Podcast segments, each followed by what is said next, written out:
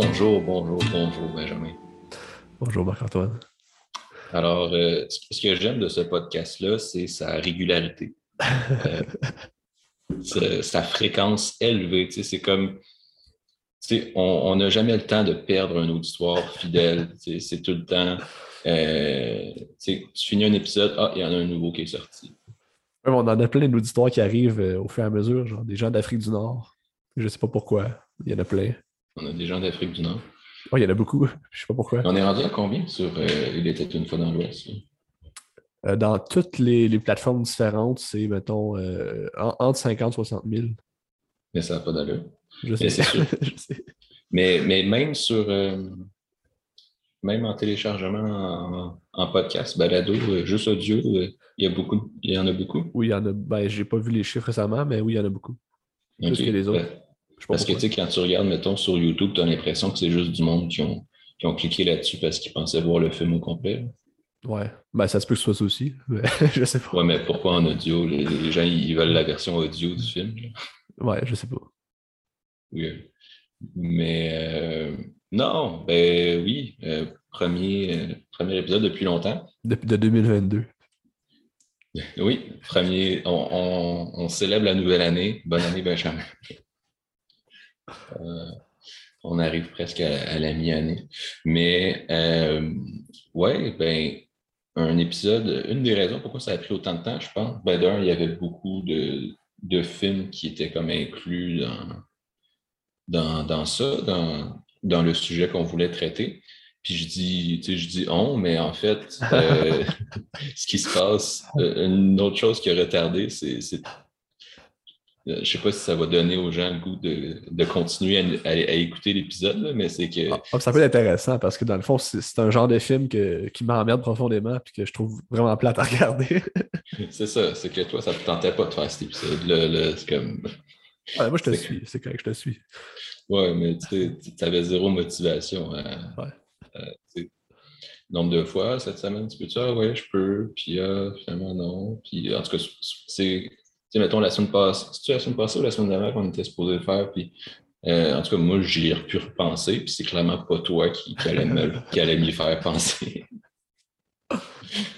J'ai quand même fait ma part. J'ai fait des recherches. Ben, pas fait des recherches, j'ai fait des lectures, puis j'ai regardé euh, un film. Puis des films que je connaissais déjà.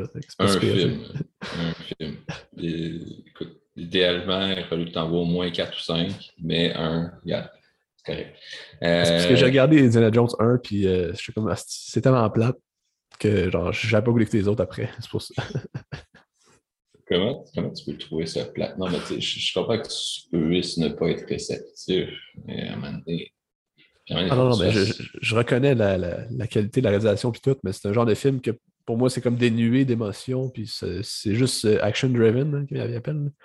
Puis euh, ça m'intéresse Ouais. moins, là, tu sais, ça me parle moins. Non, écoute, je comprends ça. Euh, bon, fait on parle de quoi? On parle de, je sais pas comment, on va appeler cet épisode-là. là. Comme, à la base, je voulais parler de Tintin, parce que j'aime beaucoup euh, le Tintin de Spielberg. Puis, euh, pour parler de Tintin, ben, je me suis dit qu'il fallait partir un petit peu de la base. Puis, bon, on n'ira pas aussi profond qu'on aurait pu, mais on va quand même parler pas mal du film d'aventure en général. Fait que euh, voilà, toi, Benjamin, quand tu entends aventure, film d'aventure, à quoi tu penses? Indiana Jones. Ou la, The Lost City avec Sandra Bullock, là, c'est ça? Il me semble qu'il y en a pas mal qui sont sortis comme dans les deux dernières années, des films qu'on pourrait classer là, aventure, là, vraiment aventure typique. euh, il y a de la City, qu'est-ce qu'il y avait? euh, Jungle Cruise, puis Ouais. euh, Uncharted. Jumanji.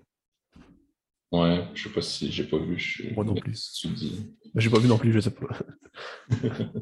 Mais non, c'est ça, tu sais, c'est spécial parce que, bon, ok, je pense que dans, dans ma conclusion, mais tu sais, c'est comme un, un film, un genre de film qui est à la fois très large, puis en même temps, quand tu penses au film d'aventure typique, c'est super précis ce que c'est, tu sais, Jungle, tu sais. Bon, ok, je, je les ai pas vus, mais tu sais, Jungle Cruise, puis The Lost City, puis, puis euh, Uncharted, c'est tous des films similaires. en tout cas, tu as l'impression, quand tu regardes le trailer puis les, le synopsis, mettons. C'est des films qui essaient de refaire Indiana Jones, dans le fond. C'est c'est ça. Mm-hmm.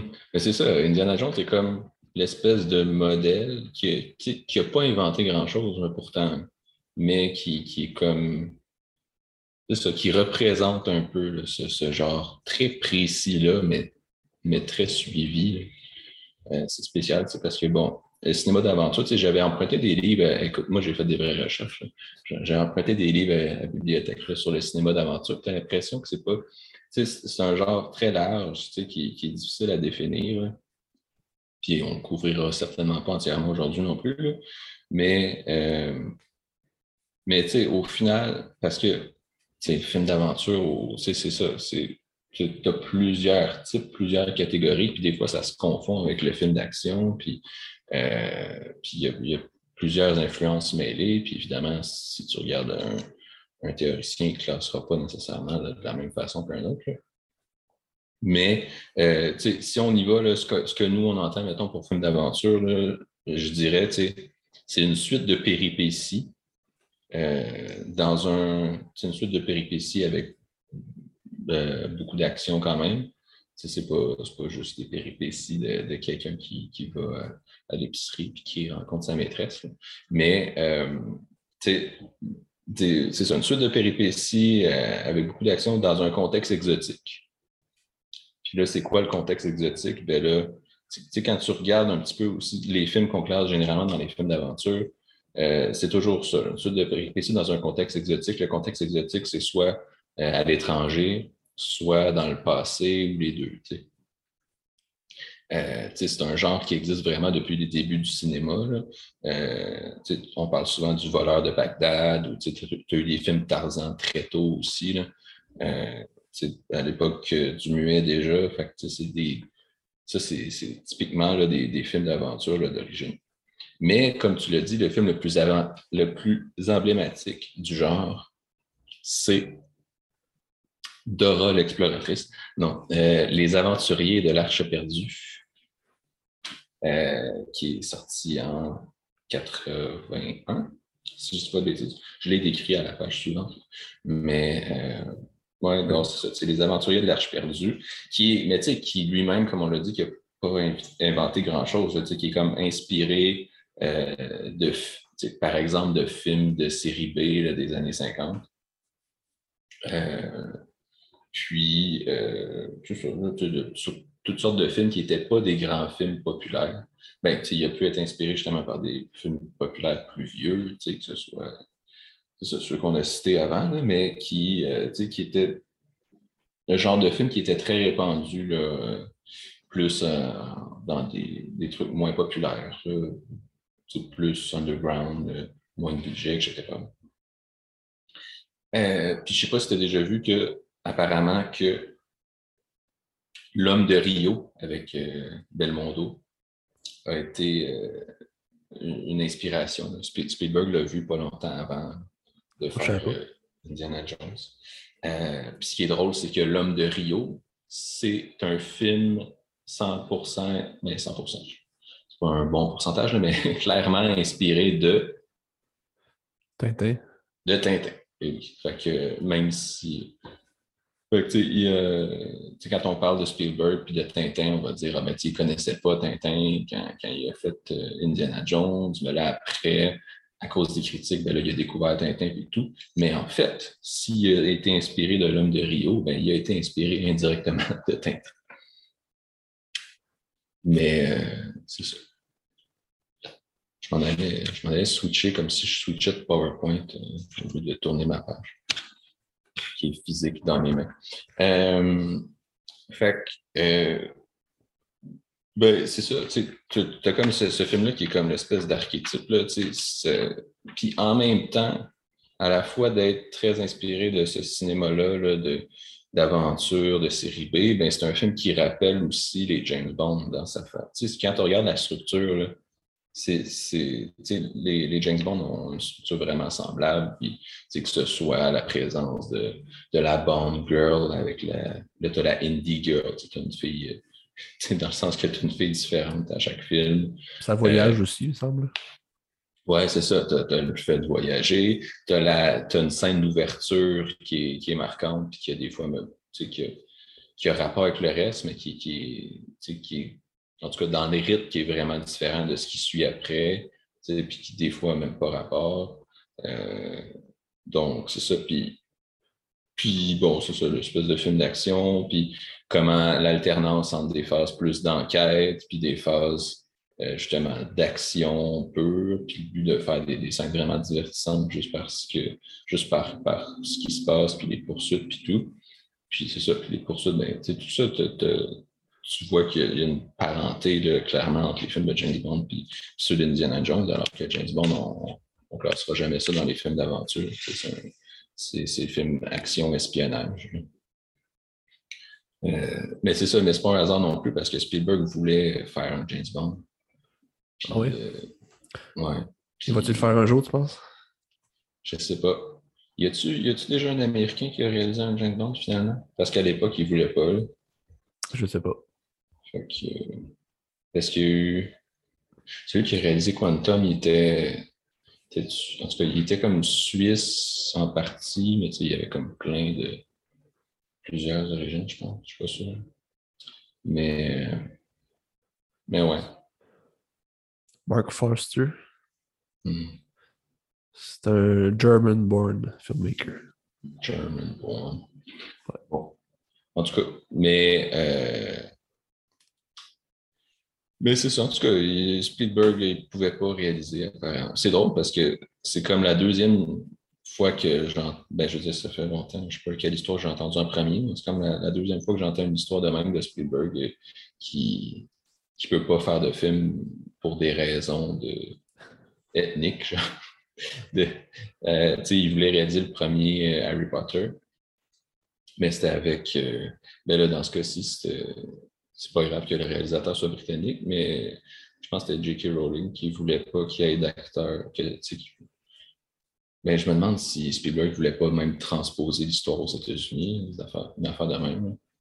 Ah, mais c'était pas. Euh, les rumeurs, c'était pas Joel et Lee Osmond qui euh, allaient. Harry et Joel Osmond. Ouais, c'est celui qui joue euh, AI puis qui joue le, le Simpsons, là.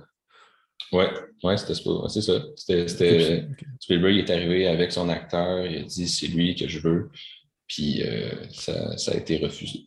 Puis je me demande si c'est ça. Je me demande s'ils ne voulaient pas transposer l'élection aux États-Unis en plus. Ah, ça aurait été une belle. T'imagines Harry Potter si ça aurait été tellement différent. Si ça avait été une adaptation américaine, c'est euh, vraiment. C'est ça, que, que l'histoire soit américaine en plus. Euh, on dirait que j'ai l'urticaire à y penser. Mais c'est ça. Bon. Fait 1981, Raiders of the Lost Ark. Euh, film euh, extraordinaire. Benjamin, qu'est-ce que tu en as pensé? C'est un film que je regardais j'ai hâte qu'il finisse parce que, parce que je trouve que c'est des films qui manquent d'émotion, comme je l'ai dit tantôt. Euh. Mais je reconnais la qualité cinématographique, il y a comme des choses intéressantes, c'est bien filmé et tout, mais ça me parle pas. Mais manque d'émotion. Oui, mais. C'est au niveau de la quête du personnage que j'ai aucun attachement avec sa quête. Puis je me fous d'un peu de s'il ou pas. Oui, mais c'est la quête pour un artefact mystérieux. C'est la découverte de l'inconnu. C'est le fun. Non? Puis tu t'attaches au personnage, sa personnalité. Euh, c'est pas. C'est une personnalité attachante. C'est pas. J'essaie de trouver un contre-exemple. J'ai une personnalité pas attachante. Mais tu sais, c'est pas Ant-Man. Ant-Man, tu dis? Mm-hmm. Ou Hitman? Euh, attends. Ouais, ben Hitman sûrement aussi. non, ben, j'ai pas vu les deux, là, mais en tout cas. Mais, euh, OK. Mais t'as le droit, écoute. Mais t'aurais peut-être. Mais tu aurais peut-être aimé le troisième, il y a plus de personnages à Je les ai vus, les, les, les deux, deux puis trois, je les ai vus quand j'étais plus jeune. ben oui, mais tu t'en souviens pas de ces films. C'est un petit peu. Je, me souviens du bout qui arrache le cœur. Ben c'est ça, c'est ton seul souvenir. Ah non, non. Euh, ben, mais tu sais, je veux dire, c'est ça. Tu sais, quand on parle de films d'aventure typique, c'est vraiment le film qui établit un petit peu vraiment l'espèce de de schéma typique, puis espèce de truc qui c'est tellement iconique, là, la scène d'ouverture, c'est comme en 1936, forêt amazonienne. Puis là, tu as tous les, les clichés, puis des trucs qui passeraient pas nécessairement aujourd'hui, comme les, les indigènes dangereux. Euh, puis là, après ça, tu as, tout, quand je te dis, tu as tous les clichés, tu as, ça, tu as le, personnage qui se révèle être un traître. Un jeune euh, docteur Octopus en plus. Ouais. Ah ben c'était pas de lui que je parlais, je pense, je pense que c'était de Belloc que, que j'avais. Mais ou bien c'est lequel qui, qui, se trahit en, qui trahit en premier? En tout cas, whatever.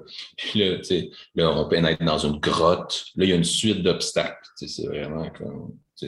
Tu as vraiment une suite d'obstacles. Là. il sert de son fouet, qui est là, son, son espèce d'accessoire iconique dont il ne sert pas tant souvent, puis qui n'est pas tant utile, mais c'est ça. Là, il sert de son fouet pour traverser un, précipice. Là, tu as des dalles piégées. C'est tellement tellement euh, typique de, ce genre de truc-là.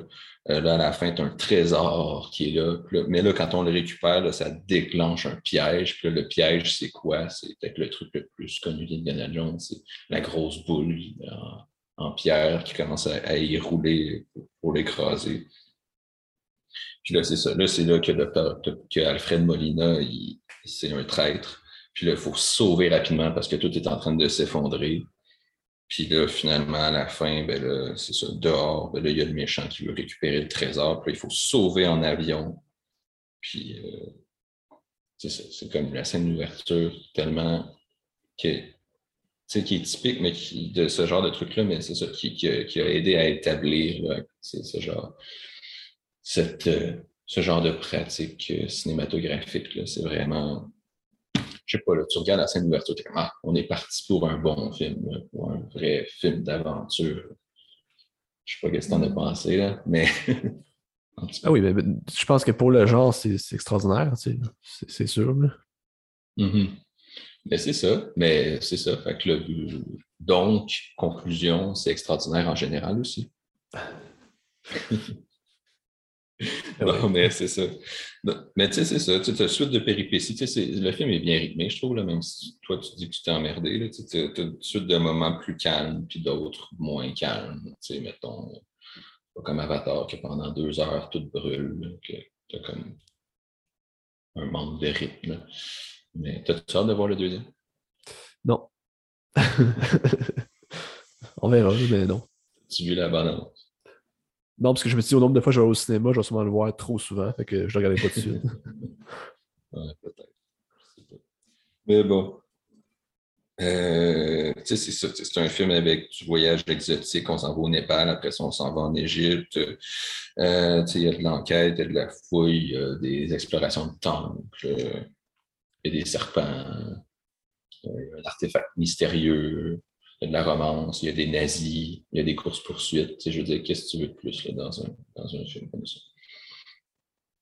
Puis là, avec le happy ending, évidemment, avec le dévoilement de l'artefact à la fin, puis après ça, le, happy ending. Euh, c'est ça. Écoute, mais tu sais, ce qui fait, je pense que c'est Steven Soderbergh à un moment donné qui disait comme que euh, un de ses films préférés, c'était Raiders of the Lost Ark.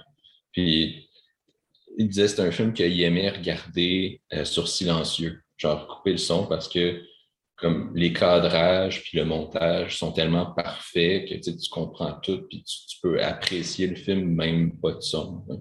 Tellement tout, tout s'imbrique puis tout est génial. Puis euh, genre tu, tu comprends tout visuellement. C'est sûr que quand ça fait 15 fois que tu l'as vu, j'imagine que c'est encore plus facile à comprendre. Mais tu comprends l'idée que que, c'est ça. C'est comme du langage du cinéma euh, parfaitement maîtrisé. C'est Spielberg, hein? c'est pas, euh, pas un kidam qui essaie de faire un film d'action non plus. Hein?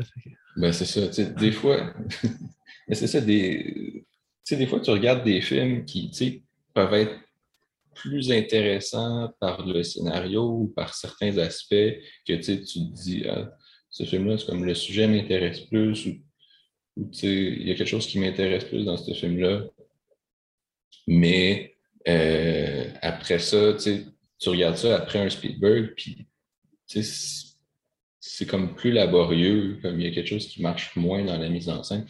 bon, l'exemple que je prends tout le temps, c'est mettons, le premier Pirates des Caraïbes, c'est un film que j'adore, puis c'est un film super marquant de, de mon enfance, mettons. Mais tu, tu, tu, regardes Raiders of the Lost Ark puis Pirates des Caraïbes juste après, c'est tellement mou, Pirates des Caraïbes, c'est tellement quelque chose. Le, le montage est tellement. Que ce soit le montage ou bon, le choix des cadrages, évidemment, mais tout est moins maîtrisé. Oui. que c'est ça. Voilà. Vive, euh, vive Spielberg, même si. Euh, c'est comme ce que j'ai dit l'autre fois. Spielberg, euh, je j'ai aucun de ses films qui est dans mon top 10 de mes films préférés à vie, mais, mais si tu compares avec d'autres films qui, c'est tellement plus maîtrisé, puis il y a tellement de maîtrise dans ce qu'il fait. Effectivement. C'est ça. Voilà, merci. C'était notre épisode sur Raiders of the Lost Ark. Bonne semaine. Là, il faudrait laisser un silence de genre 20 secondes. Puis là, on perdrait genre la moitié, le trois quarts de, de l'auditoire. Bon, mais euh, as-tu autre chose à dire sur euh, le film? Non. OK. Non, mais ce qui, ce qui est intéressant après, c'est que euh, là, j'en ai un petit peu parlé tantôt, mais euh, là, après ce film-là, là, Spielberg l'a raconté je ne sais pas combien de fois, mais tu, comme Steven Spielberg tombe sur un article de journal en français euh, c'est comme, euh, je ne sais pas s'il lisait tous les articles qui parlaient d'Indiana Jones dans le temps, mais j'espère qu'il ne fait plus la même chose aujourd'hui avec les commentaires sur les réseaux sociaux parce qu'il n'en finira plus. Mais euh, c'est ça, il lit un article d'un. Ben, il, dit qu'avec son, son, français de niveau secondaire aux États-Unis, il ne comprenait pas grand-chose. Mais comme c'est ça, il voit un article dans un critique français qui une critique d'Indiana Jones, puis comme il voit le mot Tintin plusieurs fois dans la critique, puis il est comme, qu'est-ce que c'est Tintin? Puis là, finalement, ben il s'est informé, puis il a découvert Tintin, puis il les a comme toutes lues, puis là, il a trippé, puis là, il a dit, ah, c'est génial, il faut que je fasse un film là-dessus. Fait que là, il a rencontré Hergé, puis là, ils ont discuté de ça, puis là, il a acquis les droits, puis là, Hergé, il était bien content, puis là, il dit, ah ouais, ce serait super bon. Puis, sauf que là, Hergé est mort, puis là, le projet a été mis sur la glace. Combien de temps avant qu'il le fasse, le, Tintin? Ça a pris 30 euh, ans, genre?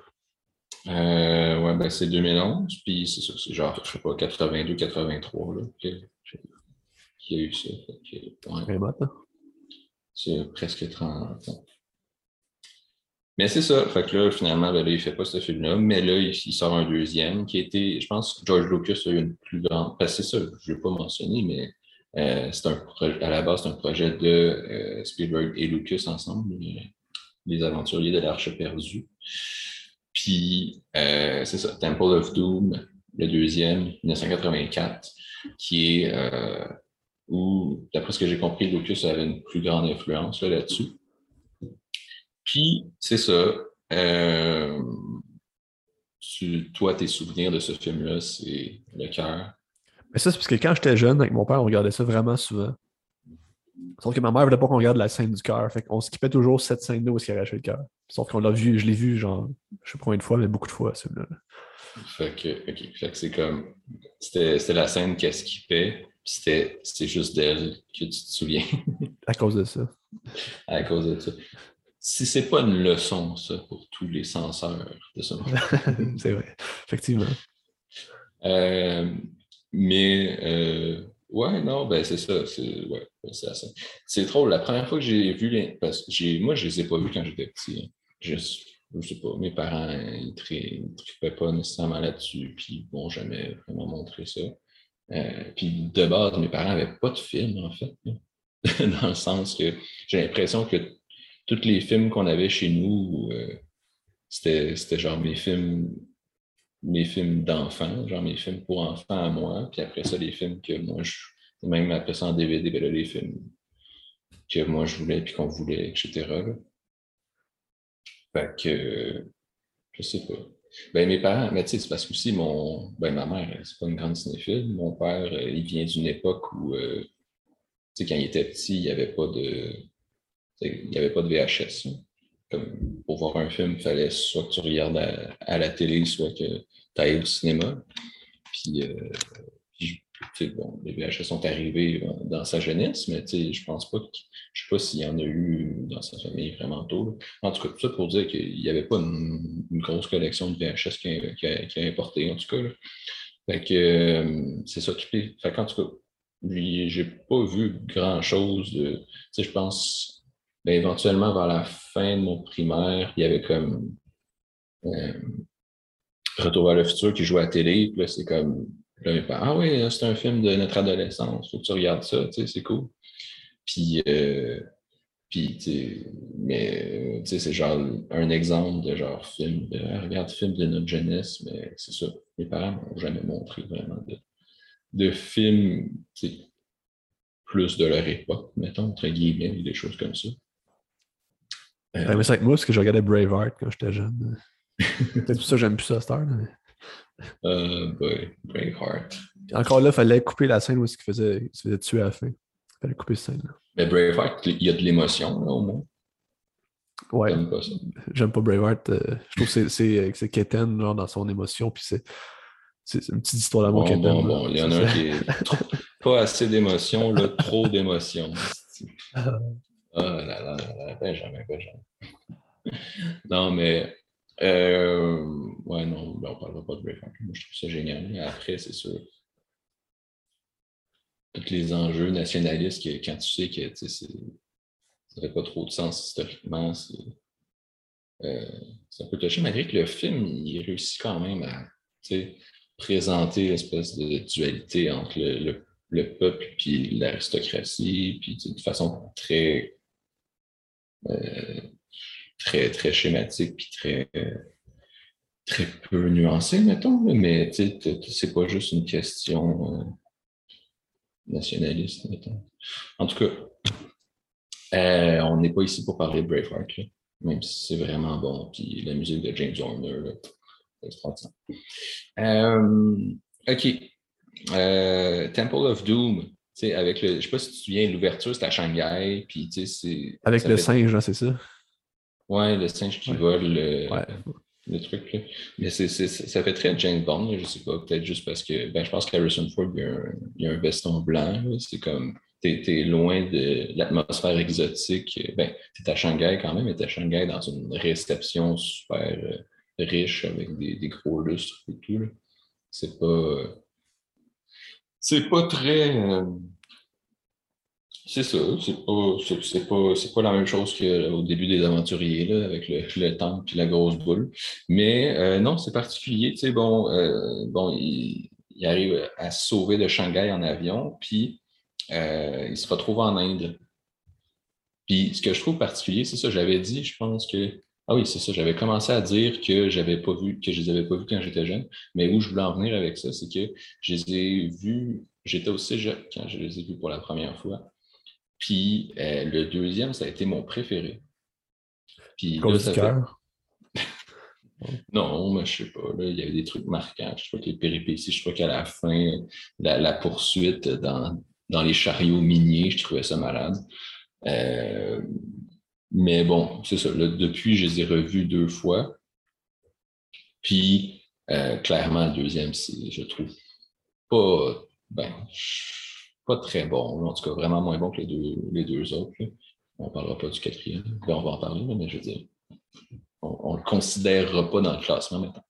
Euh, mais euh, non, c'est ça. un, des trucs, un des trucs spéciaux, c'est que ils ne partent pas à l'aventure. Indiana Jones, ne part pas à l'aventure dans ce film-là. C'est comme l'aventure arrive à eux un petit peu random. Ils font juste se sauver de, Shanghai, puis ils s'écrasent genre en Inde. Puis là, ils, se retrouvent dans un village avec des gens qui leur disent Ah, aidez-nous, euh, nos enfants ont disparu, allez là-bas. Puis là, ils s'en vont là-bas. Ils partent à, dos d'éléphant, euh, aller chercher les enfants. Fait que je sais pas, on dirait que juste cet élément-là, que c'est comme tout a l'air d'arriver presque par hasard, puis c'est comme. je trouve ça moins engageant. Puis, euh, on voyage moins parce que tout se passe en Inde, puis il y a moins de décors variés, mettons. Euh, fait que c'est ça. Puis c'est drôle parce que ah, j'aurais aimé ça que tu vois le deuxième parce que tu te souviens sûrement pas du personnage, la, la fille dans ce film-là. Euh, ouais, mais ça se peut, oui, il me semble que oui. C'est tellement un personnage, tu tu pourrais pas faire ça en 2022. C'est un personnage féminin super ridicule, super cliché. C'est euh, vraiment la, la, la, petite princesse là, qui, qui, qui, crie tout le temps, puis que sa voix, ça voit, je sais pas, moi, elle voit des araignées, puis elle crie comme une folle, puis elle passe proche de, de tuer. De, de, laisser Indiana Jones mourir parce, que genre elle peur de, quelque chose, de mettre sa main dans quelque chose de dégueulasse, ou je sais pas trop, je me souviens plus de quoi de même. Fait que c'est tellement ridicule son, son, personnage puis tout. Puis ce qui est drôle, c'est que cette femme-là, c'est Kate Capshaw qui l'a joué. Puis ben c'est ça, c'est Madame Spielberg aujourd'hui. Ils se sont rencontrés sur ce film-là. C'est sa femme? C'est sa femme ah depuis ce temps-là. C'est drôle. Comme la femme de Spielberg, c'est le personnage le plus cliché que tu peux pas avoir. Mais euh, c'est ça, c'est drôle pareil. Comme tu, comme tu, m'as composé un, personnage comme ça, tout ce qui a plus de clichés, puis après, genre, tu, tu tombes amoureux. C'est comme... Mais c'est pas lui qui l'a scénarisé, par contre. Ça se peut-tu? Non. Ben, il a, ben, il a participé. Je sais pas s'il est crédité au scénario ou juste au, synopsis, à, Story. Je vais aller voir. Mais. Mais. Ouais. Mais bon, c'est une parodie, puis c'est drôle, évidemment. C'est pas. Ne soyons pas susceptibles. Non, il n'est même pas au story. C'est George Lucas story by, puis le reste, c'est deux scénaristes. Mais j'imagine qu'il est en production, puis tout. Là. Hmm. Lawrence Kasdan, il est-tu dessus ou il était juste sur le premier? Non, c'est Willard Hook, puis Gloria Katz. Ouais, c'est ça. Non, vraiment, je trouve très ordinaire. Après, la scène du chariot minier est quand même, est quand même nice. Euh, ça finit par le, le pont suspendu, une espèce de cliché de poursuite sur un pont suspendu, puis là, le pont qui va inévitablement. C'est comme un fusil de Chekhov, un pont suspendu, il faut qu'il brille. Ah, c'est efficace, là. Uncharted, c'est hot. Mais pas dans le film, je parle d'un jeu. Il, y a, il, y a, un pont suspendu. J'imagine. En fait, j'ai joué genre euh, le tiers du premier, c'est vrai que j'ai pas joué à Uncharted. Mais on en parlera à la fin. Je, l'ai noté. Euh, fait que c'est ça. Ça, c'est Temple of Doom. Mais le meilleur, je pense que c'est le troisième sorti cinq ans plus tard. Indiana Jones. Sean Connery. Indiana Jones and the Last Crusade. Euh, vraiment un retour en forme. Euh, écoute, une belle scène d'ouverture euh, très, très, très prenante euh, qui se passe, en fait, c'est un flashback, ça se passe en 1912 euh, en Utah avec bon, un jeune Indiana Jones joué par. Allez, Benjamin, t'es capable. Ah, je me souviens pas. C'est River Phoenix. Ah, c'est vrai? Je savais pas. Je savais pas ça. Ouais, un jeune Indiana Jones joué par River Phoenix qui euh, court sur un train, qui saute de, wagon à wagon, qui se retrouve dans un bac plein de serpents. Et voilà, c'est pour ça qu'il y a une phobie des serpents, écoute, euh, qui se retrouve à, utiliser son fouet pour, euh, pour mater un, lion. c'est comme toute l'origin story de. C'est comme, let's go. Dans, un train, en, 30 secondes, on, règle toute l'origin story du personnage. Mais c'est ça. Puis après ça, on se retrouve là, sur. Euh, on voyage beaucoup. On se retrouve sur la côte portugaise, on se retrouve à Venise, on se retrouve dans un château en Autriche, on se retrouve à Berlin.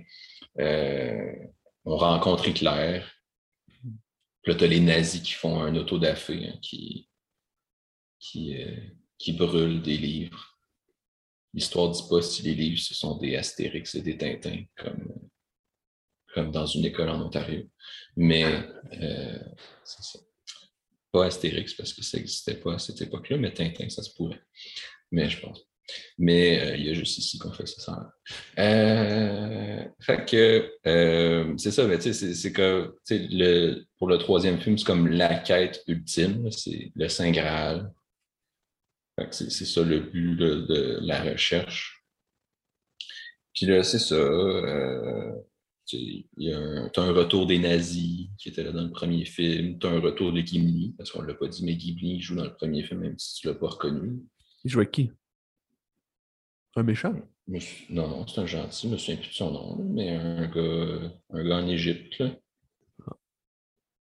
C'est un, un, sympathique en Égypte. Là. Je sais pas, je peux pas dire d'autre. C'est Gimli. mais euh, euh, John Rice Davies, je pense. Son nom. Mais euh, c'est ça, c'est un film, je trouve que c'est un film très Tintin, là, dans le sens que tu as, beaucoup de poursuites. Tu sais, Tintin, quand j'étais allé au musée de, la bande dessinée à, Bruxelles, euh, il y avait toute une grosse partie sur Tintin. Puis, il expliquait un petit peu l'idée de base d'Hergé, puis tout. C'était comme c'était comme une espèce de poursuite en continu. C'est-à-dire du début à la fin, ça commence sur un événement, puis Tintin, il se sauve à quelque part. sais, mettons, si tu regardes Tintin au pays des Soviets, c'est juste ça. C'est juste. Euh, puis là, tu as plus d'éléments qui ont été ajoutés après, puis tu as, plus de moments de répit et tout, malgré que tu as tout le temps l'idée que ça va repartir en, poursuite éventuellement. Euh, bien souvent. Mais mettons, quand il a commencé, le but, c'est ça. Puis justement, la première fois qu'il qui, saute dans une auto dans Tintin au pays des Soviets. Là, il commence, puis évidemment, l'auto, c'était une auto de, des années 20, euh, pas, pas de toile. Puis le, le, vent, il pogne d'un cheveux, puis là, c'est là qu'il a eu sa, sa houppette euh, qui, qui, est restée pour toujours. il ne l'avait pas avant, puis là, quand il est parti en auto, ça, il a fait ça. Fait que, à la base même de l'identité de Tintin, il y a cette idée-là du mouvement comme ça. Puis, c'est ça, je trouve que cette, Indiana Annonce-là, il fait très Tintin dans le sens que, tu sais, ça part en moto, puis là, il, part de la moto, puis il saute dans un dirigeable. Puis après dirigeable, ils prennent l'avion, puis ils descendent de l'avion, puis ils sont dans une voiture, après ça, dans un, après ça, sur un cheval, dans un cheval. Ben, spécial pareil. Mais non, sur un cheval, puis après ça, dans un tank. Fait que, c'est comme toute l'évolution, c'est tout le temps un moyen de transport différent. puis, tu penses-tu que c'était ta manière de faire un Tintin sans faire un Tintin? Tu comprends ce que je veux dire? Vu qu'il avait mm-hmm. plus ou moins les droits, vu qu'il ne fait pas un Tintin, il fait son Tintin à sa façon. Bien, probablement qu'il y avait, il y avait ça. Il y avait sûrement une inspiration. après, dans quelle mesure, je ne sais pas, mais c'est sûr euh, que en tout cas, si, si c'est pas, si pas voulu, c'est au moins c'est probablement voulu, mais même si ça ne l'est pas, c'est sûr que s'il a tout lu les Tintins pas longtemps avant, c'est sûr ça, ça nourrit l'imaginaire euh, euh, de, de l'histoire, du récit d'aventure, mettons. Hein. puis, inévitablement, ben ça, ça mène à des trucs comme ça qui, comme je le dis, là, pour moi, ça fait très Tintin. Euh, voilà. Puis, un autre élément dont, on n'a pas, ben, que tu as mentionné au début, là, mais c'est le père d'Indiana Jones qui est joué par Sean Connery.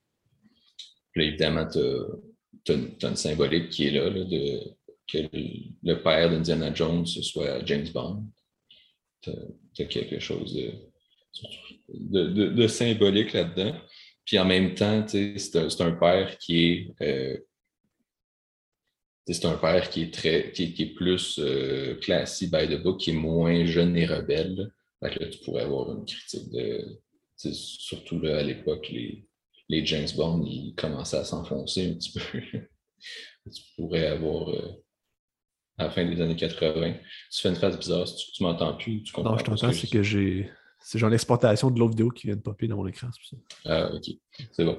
Mais euh, non, c'est ça, c'est comme euh, l'espèce de la, jeunesse rebelle versus la, vieille série qui, qui, s'enfonce.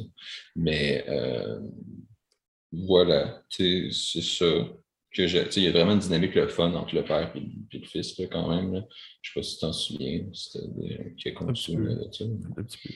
Euh, c'est ça, tu as, à la fin, tu as le Graal, tu as les trois épreuves à la fin, tu as le vieux, tu as, un chevalier de, des croisades qui est, encore vivant, qui, qui était maintenu en vie, genre, par, le Saint Graal, qui est là, qui fait juste attendre, genre, là-bas. Puis, euh, puis là, finalement, à cause de toutes sortes de trucs, là, peu importe, là, il faut abandonner le Graal. Puis là, c'est la symbolique, c'est le vieux qui, a travaillé, qui a fait ses recherches là-dessus toute sa vie. C'est le personnage de Sean Connery qui, qui, qui décide de. Tout est. C'est cliché, mais ça fonctionne. C'est lui qui décide que non, fiston, on s'en fout du Graal. Ce qui compte, c'est le chemin que nous avons fait dans nos cœurs. Non, je ne dis pas, là, mais. c'est une belle morale. C'est merveilleux. Euh, c'est ça, puis là, ça finit, la fin parfaite, tout le monde chevauche vers le soleil couchant à la Lucky Luke. Puis euh, ça se termine comme ça. Puis c'est comme ça qu'Indiana Jones s'est terminé, puis que c'est la fin de la série. Il n'y en a pas eu d'autres depuis, si tu veux. Ah, ah, excuse, ah, on m'informe à l'oreille. Ah, ah, il y aurait eu un, quatrième. Ah, j'ai pas vu passer. La seule chose que je sais du quatrième, c'est l'épisode de South Park qu'ils ont fait là-dessus. Pour dire que genre euh, George Lucas puis Steven Spielberg, nous enculent parce qu'ils font de la merde, je sais pas trop. C'est génial. Ouais. mais Ouais, en plus, à 2008 ça, 2008, ça devait être genre le sommet du, du Lucas bashing. Après la, la, prélogie, puis là, t'as ça. tout le monde disait, George Lucas, il a gâché Star Wars, puis là, il a gâché Indiana Jones. C'était. Euh, oh là là. Mais bon. Mais juste un dernier truc sur de, de Last Crusade. On parlait tantôt de la réalisation maîtrisée de Spielberg. Puis dans, dans ce film-là, j'ai beaucoup remarqué comme à quel point il y a une espèce. Il y a, on dirait qu'il a comme perfectionné l'art de ne pas couper. Tu comme, pas, des gros plans séquences euh, impressionnants dans le but de, de d'épater la galerie, là, mais juste que juste une scène que normalement n'importe qui d'autre t'aurait fait euh, deux, trois plans parce que c'est plus simple, mais lui, il te le fait juste en un plan parce que je sais pas, parce que tu n'as pas besoin de faire plus qu'un plan, puis ça, c'est plus cohérent si tu restes dans le même plan. Tu as une scène où ils cherchent la. Euh, ils sont dans une bibliothèque, puis là, ils cherchent l'endroit où est-ce qu'il faut qu'ils aillent, puis là, euh, finalement, la, la blague, c'est que c'est qu'au début du film, il disait à ses, à étudiants dans son cours que euh, les, les chasses être un archéologue, c'est pas comme dans, dans, les films, puis que tu pas. Dans la vraie vie, tu n'auras jamais un X sur une carte qui va te dire où le trésor est. Puis là, finalement, là, ils sont dans une salle. Puis là, euh, finalement, comme là, ils montent sur comme une étagère. Puis là, tu as comme la caméra qui recule pour avoir un plan plus d'ensemble. Puis là, tu vois, il y a un gros X au milieu de la salle. Puis la joke, c'est que c'est là, que, le trésor se trouve, c'est là qu'il faut creuser.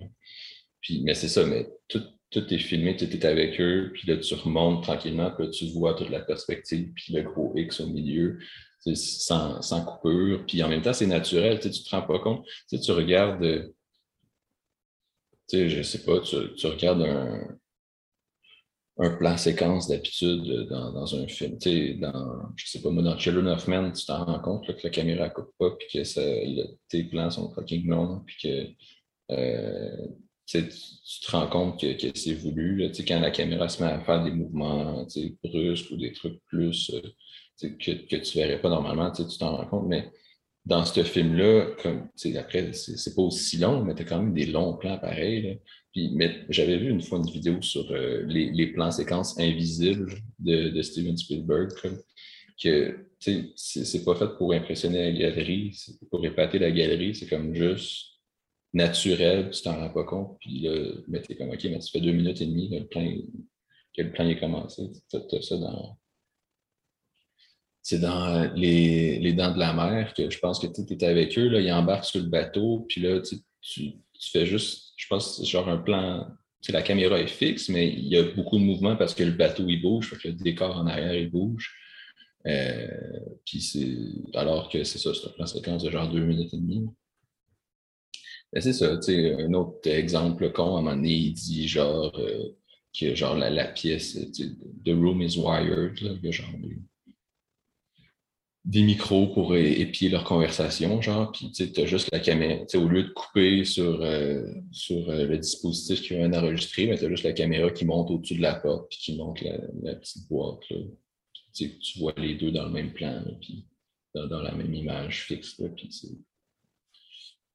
c'est juste diablement efficace. Euh, voilà, ça fonctionne. C'est la main de maître. Voilà. T'as-tu vu, euh, fait que tu l'as pas vu, euh, c'est quoi Kingdom of the Crystal Skulls? Ouais, c'est lui, je l'ai pas vu. J'ai vu South Park. T'as vu South Park? Écoute, on en parle, passera pas trop de temps dessus, tu sais, c'est pas moi, c'est le premier Indiana Jones que j'ai vu. ah ouais, ok. ça va. Parce que j'étais au secondaire ben, quand il est sorti. Puis, ça, mes parents ils voulaient le voir parce qu'ils avaient vu les autres. Puis, moi, c'était le premier. mais c'est drôle parce que j'ai trouvé ça bon. Puis, euh, c'est pas nécessairement mauvais, mais, mais c'est un film qui a vieilli déjà beaucoup. avec ses effets dégueulasses. Ben, tu sais, tu rentres des aliens dans cet univers-là, ça n'a comme pas rapport. Là. Ouais, mais en même temps, c'est tout le temps. Ben après. En même temps, l'arche perdue, ça a du plus rapport. Tu sais. Les têtes qui fondent, puis tu sais. Euh, il y a toujours une part de surnaturel. Après, est-ce que les aliens, c'est trop? Je ne sais pas. Euh, il y en a qui vont dire Ouais, mais l'arche perdue, c'était mythique, là, tandis que là, ça n'a pas rapport. Euh, ce qui gosse, c'est que après, c'était moins, moins tourné au ridicule en 2008 qu'aujourd'hui, je pense. Là. Mais l'espèce de théorie de. Euh, l'espèce de théorie. Euh, euh, comment dire ça? Comme.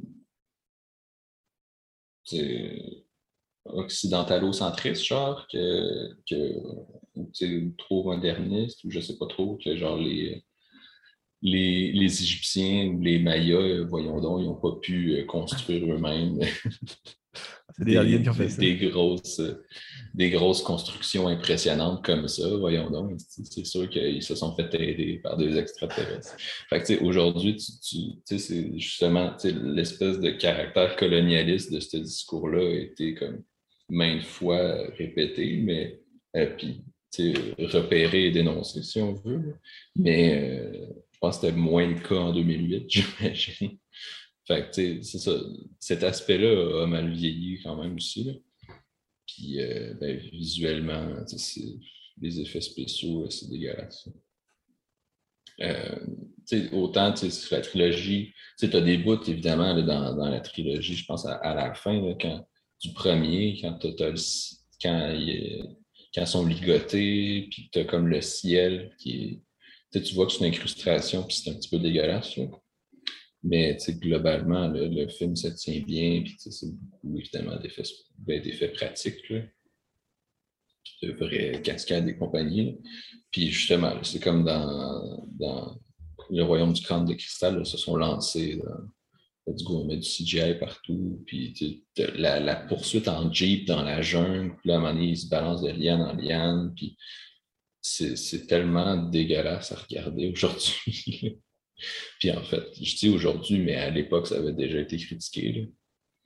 Euh, mais bon, c'est pas juste ça, c'est pas juste le CGI pas beau qui, pas beau, qui fait que, que c'est pas, pas génial. Euh, on dirait que tu une espèce de paresse à la réalisation. tout ce dont je viens de parler, tu le vois beaucoup moins dans ce film-là. Après, Shia LeBeouf, il est désagréable. Sérieusement. C'est pas. Je sais pas, il est désagréable. Juste avant, avant qu'il fasse des bons films, c'est ça? Avant qu'il fasse American Honey. Ouais, puis euh, puis.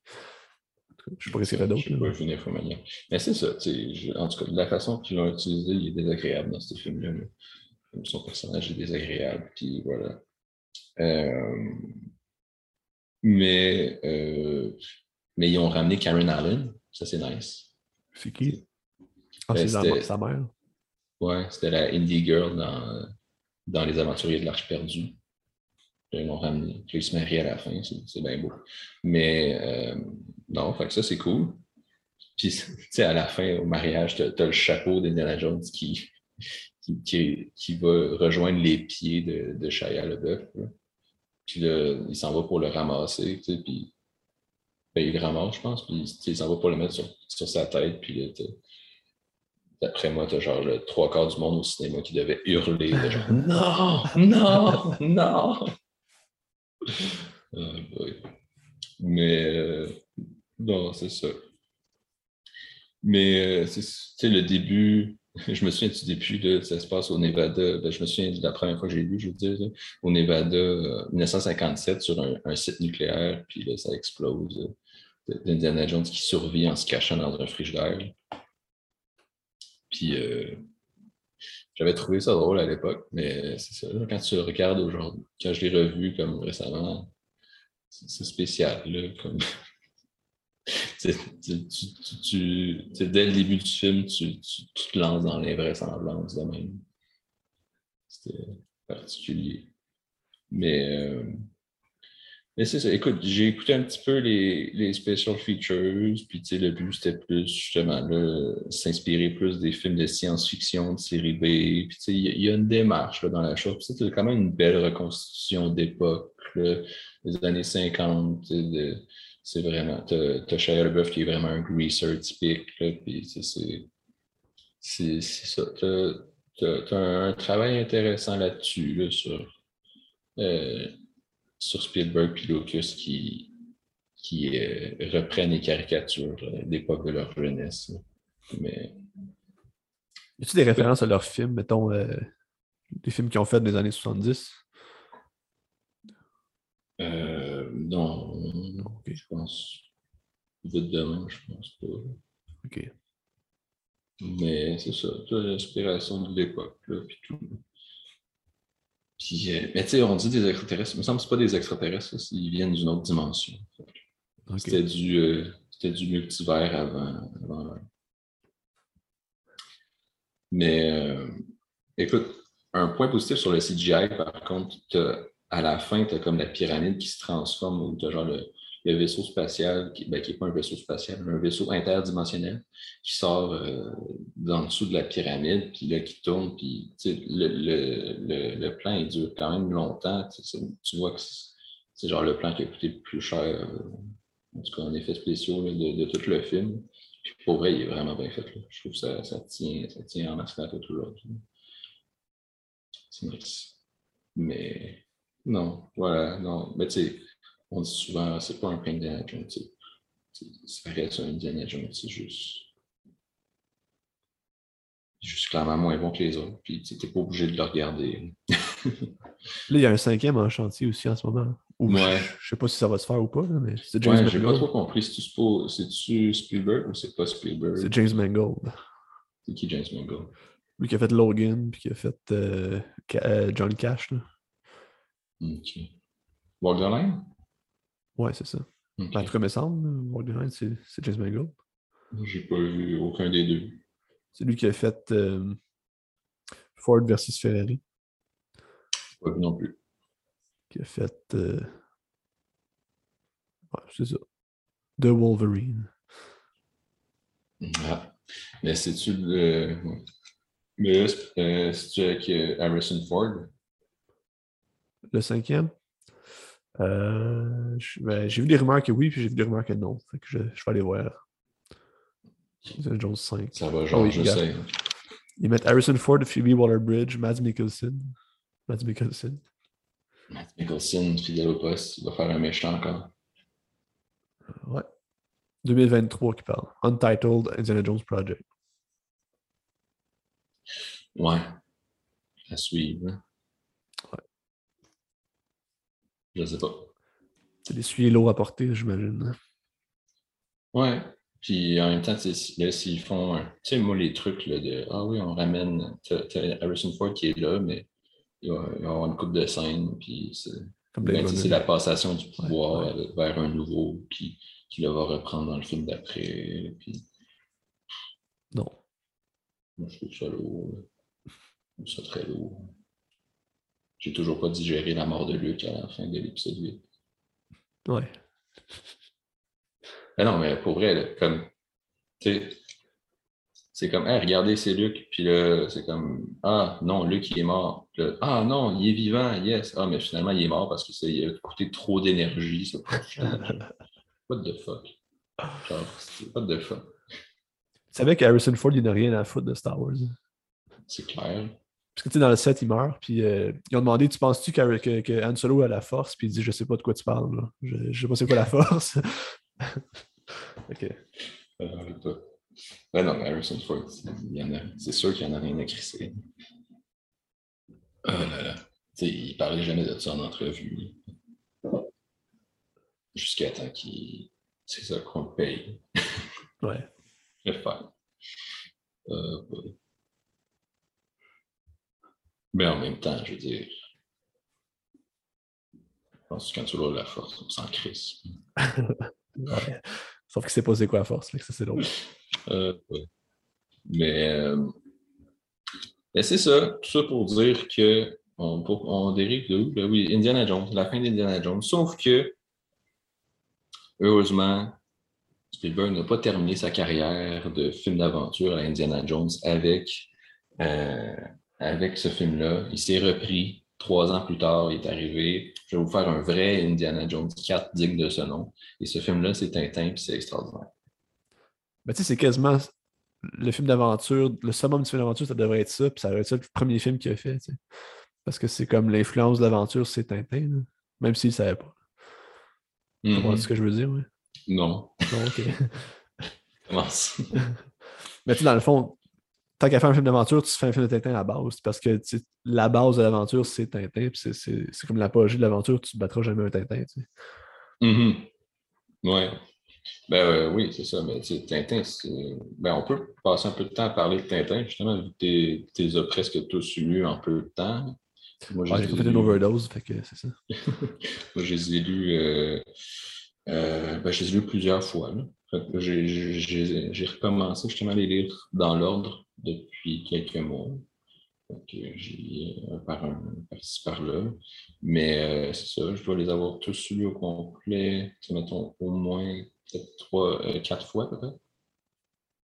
C'est quel ton préféré?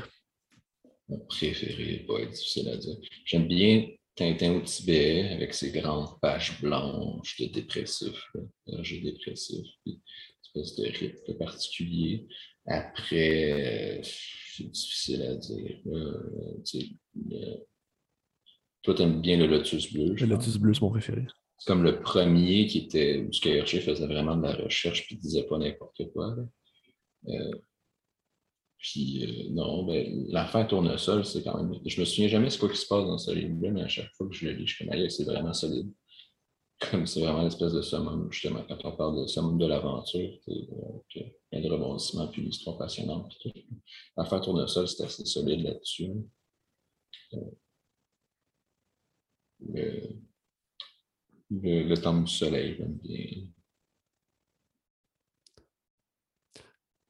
Le Tintin au pays de l'or noir. C'est bon, ça. Ouais. Ça, c'est lui qui a le- l'île, euh, c'est ça? Non, non, c'est pas lui. Non, c'est c'est l'or l'île- noir, c'est euh, dans le film, il l'a, c'est vrai. Non, non. C'est le crabe au pince d'or qui est dans le Ah film. oui, c'est vrai, c'est vrai. Mais non, l'or noir. Ben là, si tu me dis que tu les as lus dans l'ordre et que tu les as pas finis, ceux que je te nomme sont, sont à la fin. Je me suis rendu. euh, Tintin au Tibet puis de l'or noir, c'est à la fin quand même. Ok, moi, je me suis rendu au 18, je pense. C'est lequel déjà? Je vais aller voir dans mon ordi. Je pense que c'est peut-être euh, l'affaire tournesol, je suis rendu. Ok. Mais tu, tu devrais continuer. Parce que, Ah oui, je vais finir. parce Parce que j'ai- comme lu le- les 18 en deux semaines, puis je me suis comme écœuré.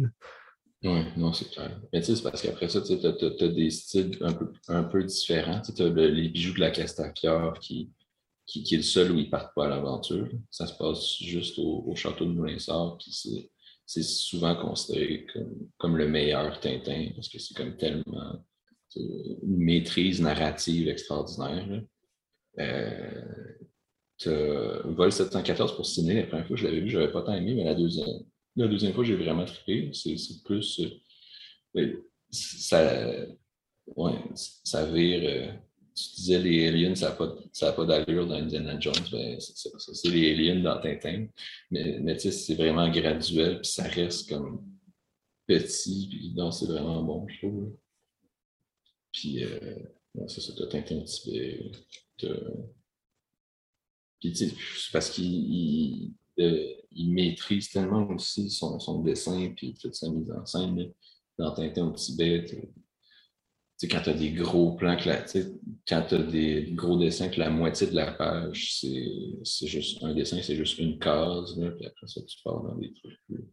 Tu tournes dans des trucs plus petits. Puis ce qui est génial, qui est génial avec la bande dessinée aussi, c'est que tu peux vraiment changer ton cadre, ton, ton, ton, ratio, tu peux le changer euh, d'une case à l'autre. Tu n'es jamais obligé de faire, ben après, ça, ça dépend des fois dans les trucs plus vieux, il y avait des formats plus imposés par, les, par les journaux qui étaient publiés, mettons, qu'il fallait que les cases soient comme ça. Mais euh, c'est ça. Mais sinon, en général, la bande dessinée, c'est ça. Tu peux vraiment euh, faire ton, ton, dessin un petit peu comme tu veux. Puis ben, c'est ça. Tu peux avoir le cadre que tu veux, puis euh, on dérive, mais quand, quand, tu regardes évidemment les, romans graphiques plus récents, ben, tu peux carrément jouer du cadre puis faire des, des trucs complètement éclatés. Mais ouais, c'est beau la bande dessinée, mais genre, tu devrais, en lire plus. J'en ai lu pas mal. Watchmen, c'était quel? Ouais, ouais. Moi, tout ce qui est américain, je touche pas à ça. mais euh, vive la, BD franco-belge. Est-ce qu'on était rendu là-dedans? Tintin. As-tu vu, euh, as-tu regardé euh, Tintin et le mystère de la toison d'or pour te préparer? Non, c'est quoi? C'est un film de Tintin en. Avec ah oui, en monsieur. En, monsieur. Ah Je savais que tu allais dire ça, en monsieur. Non, j'ai Avec des vrais acteurs. Ben, il y en a eu deux, Tintin et le mystère de la Toison d'Or, puis euh, les oranges bleues. Euh, l'orange bleu, les oranges bleues, en tout cas, pluriel ou singulier, je ne me souviens plus. Mais je ne l'ai pas vu. Euh, j'ai vu le mystère de la, Toison d'Or, par contre, là, pour vrai, c'est vraiment beau. Hein. C'est quelle année, hein? C'est les années 60? 50. 50. Ouais. Mais c'est solide.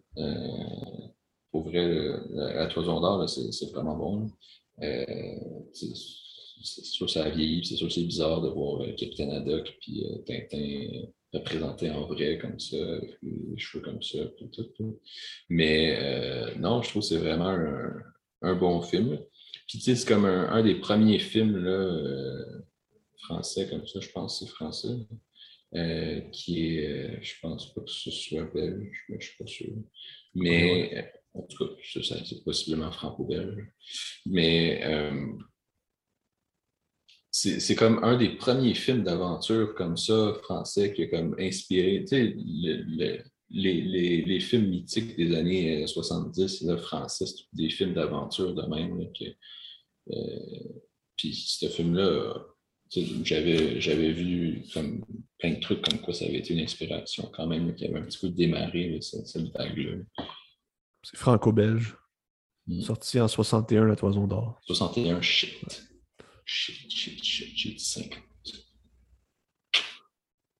je pense que ça joue à télé euh, il pas si longtemps que ça. Ou il y a quand même une de euh, mois. Oui, ben, c'est comme ça que je l'ai vu. Je l'avais enregistré. Hum, ben, c'était peut-être à Télé-Québec. Je ne sais pas. Je ne me souviens plus. Mais en tout cas, euh, c'est ça, le mystère de la toison d'or, c'est vraiment bon. J'avais autre chose à dire là-dessus?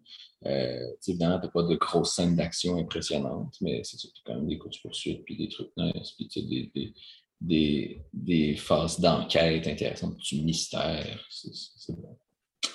C'est quand même bon. Euh, il me semble que j'avais autre chose à dire. Ou pas, là. Mais euh, non, c'est ça. Puis tu as eu évidemment d'autres films en, dessin animé par après. Euh... Dire quelque chose? Non. OK. Euh, qu'est-ce qu'il y a eu? Ben, ben, il y a eu une série télé où il y a eu comme deux films dans les années comme euh, 50 ou 60 qui n'ont pas trop marché. Euh, c'est là que tu as eu le, le, le, film qui joue à chaque année. Là, euh, ben, c'est le, La tournesol. Ah non, OK. Ben, tu as l'affaire tournesol qui joue à chaque année à Cinécado, là, mais qui est. C'est ça, c'est vraiment de l'animation basique, là, mais c'est dans les premiers films. Euh, c'est dans les premiers films d'animation franco-belge qui se faisaient, qu'on essayait de faire à l'époque, du grand public comme ça. Euh, c'est assez moyen. Mais après, t'en as d'autres qui jouent pas à Cinécado. C'est comme une espèce d'amorce d'une série qui n'a comme pas vraiment fonctionné.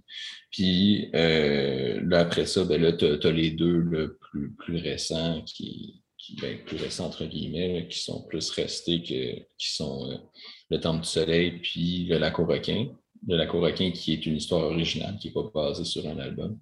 Ils ont fait l'album après? Ou ils n'ont jamais fait d'album de ça? Euh, ben, ben, il y a un album qui existe, mais c'est genre l'album du film. c'est ça. C'est juste. C'est vraiment. C'est le film, mais. image par image. Pas image par image, évidemment, mais image, je sais pas, l'image d'action par image d'action. Je sais pas comment définir ça. Mais ouais, il me semble que c'est comme un format bande dessinée, mais c'est vraiment comme des images tirées du film. OK. Je pense. Mais ouais, non, c'est pas, pas un vrai album de Tintin. Mais euh, ouais, tu as ça.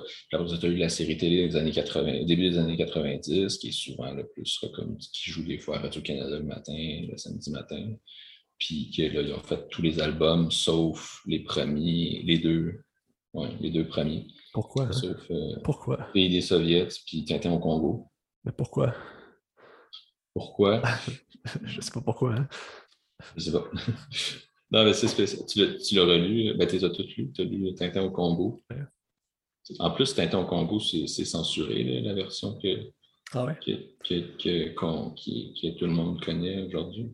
Ben, censuré. Auto-censuré par RG quand. Il y a des modifications quand il y a. Par rapport à la version originale, quand ils les ont faites euh, plus pour le format album. Puis euh, pour, pour, les, premières, les premiers albums, les premières histoires du moins. Puis, euh, ouais, non, ben, Tintin Congo, c'était.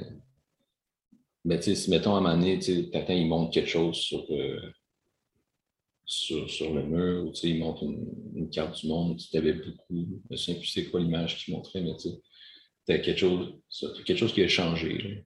Quand il parle toute l'histoire du Congo belge, puis de la, colonisation, puis d'expliquer à quel point tout ça, c'est genre, euh, voici euh, le, fier peuple belge qui vous a amené la civilisation. Puis euh, il y a comme des trucs atténués dans, la version album que tu peux lire aujourd'hui. Ben ouais, non, c'est spécial. C'est ça, les Congolais sont assez sont, euh, je sais pas comment tu dirais ça, sont, sont infantilisés. C'est comme des animaux. Ouais.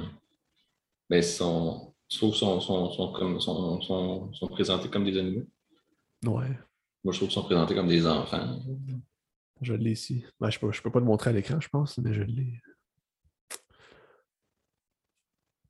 Parce que je les ai en PDF mon ordi, les, les Tintins. C'est lié en PDF, vache. Ben non, mais ceux, ceux que j'avais pas. bon, en tout cas, peu importe. Là. Ah, T'as pas Tintin au Congo chez vous? Non, je l'ai pas. En tout cas. C'est comme une sourasse. Hmm? C'est comme si tu montré comme une sourasse que ça c'est des imbéciles, puis il euh, faut, leur montrer comment vivre, puis c'est ça. Mais c'est clair, là, ils sont, sont super. Euh, tu sais, même quand tu as le méchant, c'est-tu le sorcier qui est méchant, genre, dans le village, je sais pas trop. Puis là, c'est comme, ah, méchant sorcier, tu sais, c'est vraiment C'est très, très infantilisé, c'est spécial. Puis, euh, puis d'un point de vue défense des animaux, là, la quantité d'animaux tués par Tintin, c'est quand même drôle. Je me souviens, moi, c'est drôle, ça m'avait plus. La première fois que je l'ai lu en secondaire 1, ça m'avait plus marqué que la représentation des Congolais. Je ne sais pas ah ce que ça dit sur moi. Euh, on va dire que ce que ça dit, c'est juste que je m'attendais à trouver quelque chose de raciste. Puis, puis ce qui m'a surpris, justement, c'était ce à quoi je ne m'attendais pas. à un moment donné, il fait juste, un gang qui fait juste tirer sur une antilope. Puis il est comme, voyons, elle n'est pas morte, Puis il retire dessus, puis il tire dessus, puis finalement, il y a genre 20 antilopes empilées une par-dessus l'autre qui a tout tué. C'est en quelle année? C'est les années 20, ça? Ou les années 30? Euh, ouais, début 30, fin 20, c'est une bonne question. Le soviet, c'est quoi, 29? Ça se peut-tu? Je vais voir. Mais va voir, c'est toi l'expert de Wikipédia. Euh, mais, ouais, non, c'est non, mais c'est sûr que c'est pense-y, c'est fou pareil là, que, sais, bon, c'est sûr, toi et moi, on est habitués de lire des choses qui ont été écrites il y a, très, très longtemps. 31. Mais 31, c'est sûr. Mais tu sais, toi et moi, on est habitués de, de, lire des choses qui ont été écrites il y a très, très longtemps, mais euh, ça reste que de penser qu'une bande dessinée comme ça, écrite en 1931, écrite au début des années 30, au début de. Tu sais, Hitler n'est même pas encore au pouvoir à ce moment-là, puis de se dire que ben, ces livres-là sont, sont lus encore aujourd'hui par tout plein d'enfants comme si ça avait été écrit euh, l'année passée. C'est quand même fascinant, le pouvoir de, de livres comme ça. Ouais. Ouais. Fait que euh, on peut, euh, ça, va je ça, va couper. Ouais, je peux dire par rapport à ça que je lisais Baudelaire hier. Je suis comme c'est bien que je lise Baudelaire, que ça fait, je sais pas, moi, 170 ans que ça a été écrit, puis c'est Je sais pas pourquoi je dis ça, là, mais en tout cas. Non, mais c'est beau ce que tu dis. Mais tu, peux lire des trucs encore plus vieux que ça. Effectivement. Mais c'est vrai, il y a quelque chose de spécial de lire quelque chose aussi, que ce soit en français, dans le sens que quand tu lis. C'est quand tu lis Homère, tu, tu, sais mais tu le sais que ça s'est transmis pendant vraiment longtemps de façon orale. Ça a été écrit comme fixé à l'écrit comme bien après. Comme, ça me semble semble que c'est comme des siècles après la mort d'Homère que ça, que ça a été, après on ne sait pas toujours, mais que ça aurait été écrit pour vrai, comme fixé à l'écrit. Puis, euh, sais, plus de l'époque de la Grèce euh, hellénistique, il me semble. Je me semble j'avais déjà entendu ça, que la première version écrite datait carrément de, de, ça. Mais euh, bon, je ne sais pas. Là. Mais euh, toujours est-il que même à partir de cette époque-là, même à partir du moment où ça a été écrit, fixé par écrit pour la première fois, ben, ça s'est transmis.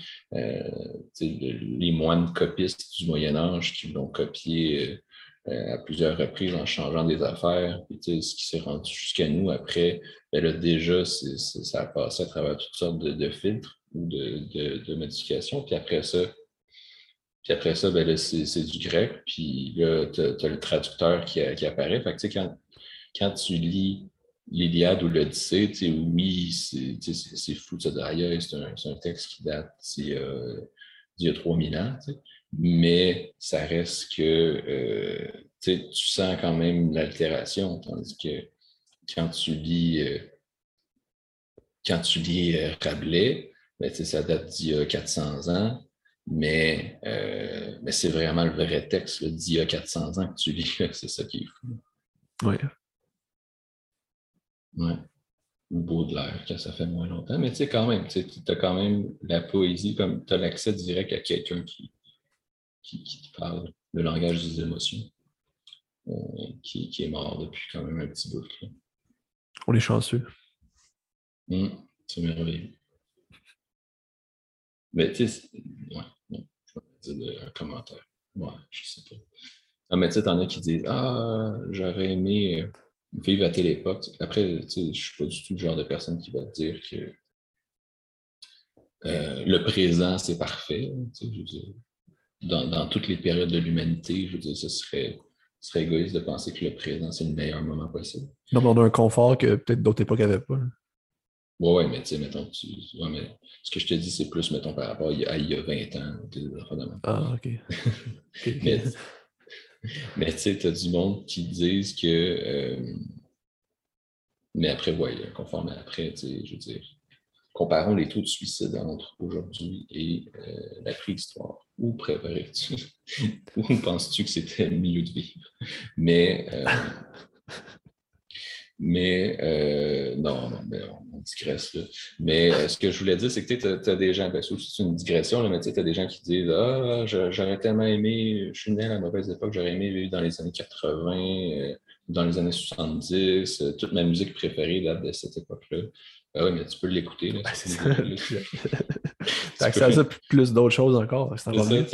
Aujourd'hui, tu as accès à toute cette musique de cette époque-là, plus 50 ans de musique de plus, imagine. Genre.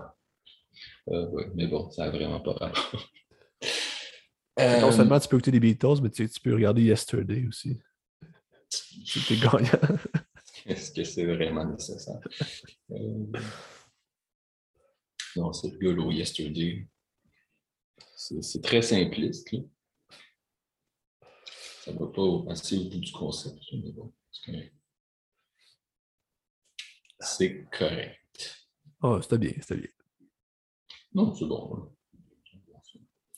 Euh, c'est ça. Fait que Tintin, on était rendu là. Tintin et le secret de licorne 2011. Euh, Tintin and the Secret of the Unicorn. Ah, c'est pas, c'est pas juste les aventures de Tintin, le film? Ça a un titre au complet? Oui. Ah, je sais pas. C'est The Secret of the Unicorn. Parce que ah. c'est un film américain. Mm-hmm. Euh, je l'ai écouté en anglais pour la première fois d'ailleurs, l'autre fois. Bon, je, l'ai toujours juste regardé euh, en français. Je vais regarder la version originale. Mais tu sais, en anglais, c'est The Adventure of Tintin seulement. Ah ouais? Il n'y a pas de Secret of the Unicorn. En français. Ah. Après, ça dépend peut-être, je ne sais pas, peut-être aux États-Unis, puis au Royaume-Uni, le titre n'est pas pareil, je ne sais pas. Mais peut-être pas, là, whatever. Mais euh, non, c'est ça. Euh, est-ce que c'est le vrai Indiana Jones 4? En tout cas, ben, toi, tu as dit que ça, ça, aurait dû être le, le Indiana Jones 1. ça aurait dû remplacer tout le reste. Mais euh, pour moi, c'est vraiment ben, bon, de un, ça, adapte deux albums. Ça, s'appelle Le secret de la licorne, puis c'est un peu l'histoire qui englobe tout, mais la majorité des péripéties viennent quasiment plus en fait du Crabe pinces d'or, qui est un très bon album, qui est celui où on rencontre le capitaine Haddock pour la première fois. Moi, je me demande euh, le combat des, des, grues, ça vient de quel album cette affaire-là? c'est une métaphore du, combat à l'épée de leurs ancêtres. Là, c'est rendu. Écoute, 300 ans plus tard, on se bat avec des grues.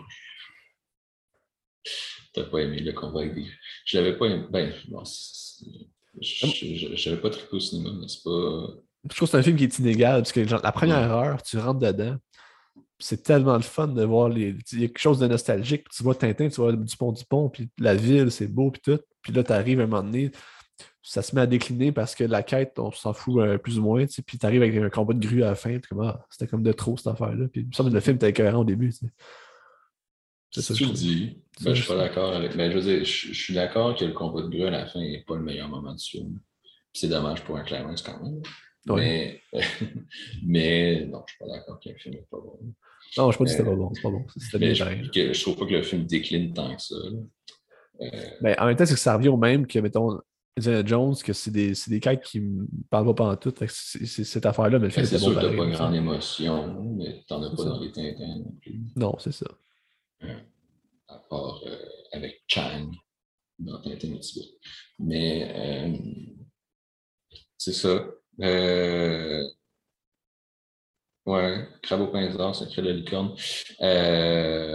Ouais, puis tu as un mini bout, genre la conclusion qui qui rappelle, euh, qui, qui, est lors de Rakam le Rouge, mais on reparlera de la fin euh, tantôt, mais euh, ça reste que globalement, ce film-là, pour moi, c'est vraiment le mix parfait entre un, un film d'aventure très hollywoodien à la Indiana Jones et Tintin. C'est vraiment, c'est-à-dire que oui, Tintin, si on l'a dit, c'est de l'aventure, c'est l'archétype du petit gars qui part à l'aventure mais qui, voyage et qui visite plein de choses. Euh, mais c'est sûr tu as moins de, de, trucs euh, impressionnant, puis de méga poursuites, puis de combats de grue que c'est hollywoodien. Bon, c'est pas nécessairement le meilleur livre, ça, parler des combats de grue, mais, euh, mais c'est ça. Tu, as quand même un aspect plus spectaculaire où Indiana Jones qui est justement intégré à ça. c'est ça, c'est, Spielberg qui fait un Tintin, puis qui, clairement qui reconnaît la parenté entre Tintin et Indiana Jones. ça, ça, donne vraiment quelque chose de, génial, c'est ça. Tu as, un, excellent rythme, tu as une belle alternance entre des trucs plus euh, d'action, puis des moments plus calmes, puis plus phase d'enquête, etc. Puis, euh, je sais pas qu'est-ce que tu penses du performance catcher, mais je trouve que ça, ça donne quand même un, look parfait. Ça a bien vieilli aussi.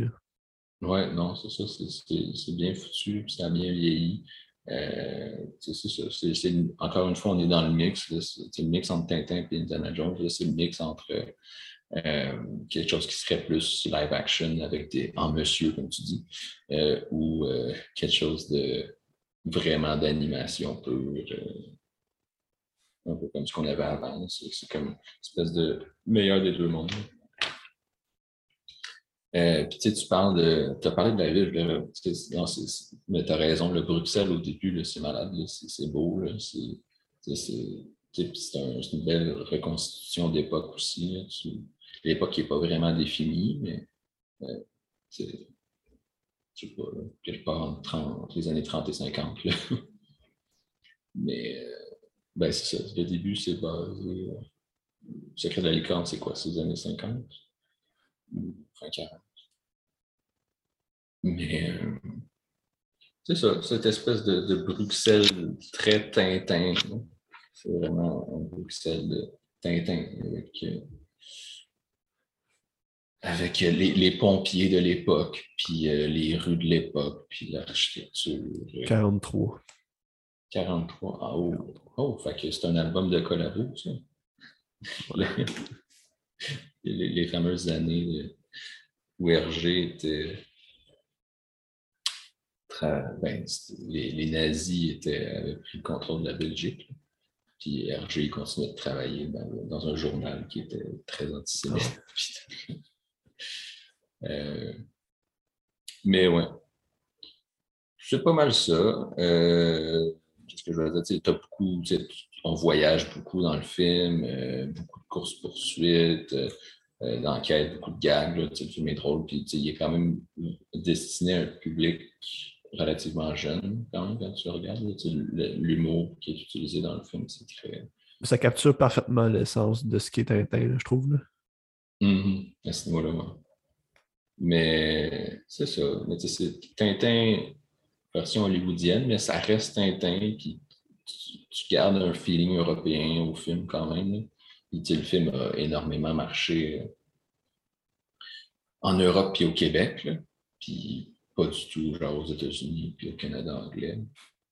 Euh, mais c'est ça. Il, était, il est sorti, je pense, deux mois avant euh, en Europe par rapport aux États-Unis. Puis, puis il est sorti au Québec comme deux semaines avant. Mais ça, ils ont comme annoncé ça dernière minute parce que la distribution nord-américaine, c'est Canada, Québec, États-Unis, c'est tout ensemble. Mais le, c'est ça, là, eu, je pense, beaucoup de pression du Québec, puis ça a comme, ils l'ont comme sorti deux semaines avant ici. Mais euh, non, c'est ça, c'était vraiment c'est spécial, pareil. Les États-Unis, c'est un, territoire spécial. Comme niveau culturel, c'est comme consomme presque juste ce qui est américain. sais, Tintin et Astérix, mettons. Astérix, c'est la bande dessinée comme la plus populaire de l'histoire de l'humanité, genre. ben, ça dépend. Il y a plusieurs façons de calculer ça. Mais c'est celle qui est traduite dans le plus de langues. Quand même, en termes de nombre d'albums distribués, ben, ça, doit être dans les plus élevés, mais ça, c'est toujours difficile parce que ça dépend aussi combien d'albums tu as sortis, puis combien, etc. Mais en tout cas, il me semble que c'est celle qui a été traduite dans, le plus de langues. Mais c'est ça, aux États-Unis, c'est zéro. Il n'y a personne qui connaît Astérix aux États-Unis. Il y a trois, quatre personnes, puis c'est tout. il n'y a, a pas d'industrie du doublage aux États-Unis. Oui, je me trompe. C'est aberrant. sais pourquoi qu'à place de faire des remakes, fais juste doubler ton film, puis euh, tu peux regarder tous les films que tu veux après ça. C'est juste sauf qu'ils s'aiment trop pour faire ça, probablement. Ok, tu, ok, tu parles des. C'est sûr, moi je parlais plus des bandes dessinées. Ouais, mais dans les films, ben, en général, les Américains, dans toute la, culture. Oui, oui. Ouais. Mais, regarde. Je sais pas. Mais tu sais, t'as un peu de doublage. Mais t'as peu. Tu sais, du doublage de dessins animés japonais, genre. S'il y avait du doublage, on n'aurait pas eu Coda comme le meilleur film cette année. le- Je l'ai pas vu. Mais j'ai pas vu la famille Bélier non plus. Mais euh, non, écoute. Non, c'est spécial, là, le, le dîner de con avec euh, Steve Carroll. Puis, euh, qu'est-ce qu'il y avait aussi? Là? Ben, Intouchable avec euh, Starbucks. Starbucks. Euh, de- ouais, réalisé par, par Ken Scott quand même. Ah oui, aussi. Ah oui. Je savais pas. avec Vince Vaughn. Ouais, mais c'est ça. Ça n'a pas été un film très populaire. Euh, tu sais, mettons, c'est quoi? Ouais, Intouchable avec Brian Cranston puis, euh, Kevin Hart. puis Kevin Hart. ouais. ouais. Au lieu de François Cluzet, euh, Omar Sy. Mais euh, non, c'est ça, c'est spécial. Mais c'est vrai, il n'y a, pas vraiment de doublage. tu sais, Sur, mais tu as des vieux Godzilla doublés, genre des vieux films japonais des années 50. Mais à part de ça, non. Puis on s'entend, le spectateur américain moyen, tu veut pas voir des sous-titres. Là, fait que, que, c'est spécial quand même. Mais euh, c'est ça. Mais à l'inverse, tu t'as Spielberg qui a connu Tintin comme ça, qui a connu Tintin à, cause des critiques, qui a dû s'y intéresser comme ça. Mais à côté, tu as l'autre produit. Le, coproducteur sur le film qui, était supposé réaliser le film suivant, mais que finalement, il n'y a toujours pas de film suivant. Peter Jackson. Lui, Tintin, c'est un. Un personnage marquant de sa jeunesse, parce que lui, c'est un néo-zélandais. C'est même pas le monde anglophone qui est, imperméable à Tintin Astérix, c'est vraiment juste les États-Unis. C'est fou. Euh, J'avais regardé un, un reportage sur Tintin l'autre fois, mais c'était fait par un Anglais. C'était un reportage genre, de la BBC ou je sais pas trop, là, britannique, qui parlait de Tintin, parce que c'est ça, c'est un des personnages les plus connus dans le monde. mais il y a une seule bande dessinée franco-belge qui est connue aux États-Unis. Tu sais laquelle? Gaston Lagaffe. Non. Ok. Je sais pas. Je pense à une, sé- une série de BD à laquelle on pense jamais, mais qui, qui, est- qui est méga adaptée. Tu as, eu des films récemment. Tu avais une série télé qui jouait à la télé quand on était petit. Un film avec Neil Patrick Harris. Non, ça me dit rien. Les Schtroumpfs. Effectivement, c'est vrai. C'est la seule, la seule bande dessinée franco-belge qui, qui, qui, qui est connue et populaire aux États-Unis. Ça vend des cossins, des, des schtroumpfs, hein, c'est bon. Ouais, c'est. C'est pas très bon, les Schtroumpfs. Je sais pas, je m'en souviens pas. Jo- Joanne et Pierre-Louis, c'est meilleur. C'est le même auteur, c'est Payot. Si les Schtroumpfs sont apparus dans cette série-là. Mais. euh, Voilà, euh, qu'est-ce que je voulais dire? Euh, Ah oui, mais t'as as des scènes tellement malades dans Tintin, là. Je veux dire, toute la, scène du. J'ai déjà vu un commentaire qui disait c'était quelqu'un, je sais pas c'est quelqu'un random. C'était peut-être juste un commentaire sur Halluciné que j'ai lu il y a 10 ans, que, j'avais trouvé drôle. quelqu'un qui. Mais tu sais, drôle, mais tu sais, il y, a, pas mal raison. C'est que juste le flashback euh, du capitaine Haddock, tu de son ancêtre, tout le, le combat naval avec euh, Rakam le Rouge, il y a genre plus. Genre, cette scène-là est meilleure, puis il y a genre plus d'action que dans tous les Pirates des Caraïbes réunis. Joe sera pas content, mais. Ouais, mais Joe, il, il nous écoute pas. Il nous écoute Non, pas. non, je pense pas. Mais, euh, mais non, mais c'est ça. c'est malade, là, cette scène-là. Là. Bien meilleur que le combat de grue à la fin. Mais t'as un méga, je sais pas si, t'as vu, quand, à partir du moment où t'as l'oiseau qui prend le, parchemin quand la vitre est pétée, je pense que c'est à partir de là que ça commence, en tout cas, pas loin de là. Pas loin après, ou peut-être direct là, tu as, un plan séquence qui commence qui dure genre trois minutes. Là, puis tu vas me dire, euh, euh, pas tant de prouesse de faire un plan séquence en animation. Mais euh, quand même, c'est impressionnant à regarder pareil. Là, euh, quand, ils, partent tout à la poursuite de l'oiseau, puis à moto, puis autres. C'est assez. C'est assez impressionnant, je trouve. Puis, puis pour la fin, si on a parlé de la fin, je ne sais pas ce que tu en penses. Moi, je la trouve vraiment merdique. C'est quoi, non? C'est qu'il découvre le trésor chez. chez... Ouais, ben c'est ça. C'est comme, la, comme Rakam le Rouge. C'est comme la fin du trésor de Rakam le Rouge. C'est que là, il s'en va. Tu sais, parce que normalement, dans la, le, le, secret de licorne, ça se termine que. OK, là, ils ont les coordonnées, tu sais, ils ont latitude, longitude, puis euh, ils sont comme OK, il faut qu'on aille explorer là. Puis là, ils s'en vont. Puis là, c'est comme la fin de l'album. Puis là, tu as le trésor de la Carmel Rouge, que là, ils s'en vont explorer là. Puis là, ils s'en, vont au milieu de l'océan. Ils font de la plongée. Puis ils essaient de trouver le trésor, l'épave. Ben, ils trouvent l'épave, mais il n'y a pas de trésor. Puis là, ils ne trouvent pas. Puis là, ils retournent chez eux. Puis là, la fin de l'album, c'est que quand ils vont au château de Moulinsart, ben là, ils trouvent comme euh, bon, l'entrepôt secret, puis là, il voit la croix de l'aigle qui, qui, resplendit, je ne sais pas trop. Puis là, il, y a un globe terrestre, puis il appuie au bon endroit, comme selon les coordonnées sur le globe terrestre. Puis là, euh, puis là ça, dévoile le trésor. C'est comme, oh shit, le trésor, il est là. Puis là, dans le film, ils ont comme intégré ça. Ils ont fait que les coordonnées euh, au lieu d'indiquer un endroit random au milieu de la mer, ben là, ça indique le château de Moulinsart. Fait là, il se pointe direct au château de Moulinsart. Puis là, il trouve, euh, il trouve comme le trésor. Ben, c'est ça, le capitaine Ada, qui, là, il devine avec la croix de l'aigle, puis il pèse parce que capitaine Ada qui reconnaît une île, il est comme, what the fuck, cette île-là, elle n'existe pas, puis il pèse dessus, puis ça dévoile le trésor. C'est comme juste un petit trésor. Puis comme, ah, OK, petit trésor. Puis là, mais là, tu as comme zéro c'est zéro impressionnant. C'est comme volontaire que ah, c'est comme juste ça. Fait que là, tu n'as comme aucune explosion, de, aucun climax d'émotion, de, de, de, découverte de quoi que ce soit. C'est comme juste Ah, c'est ça.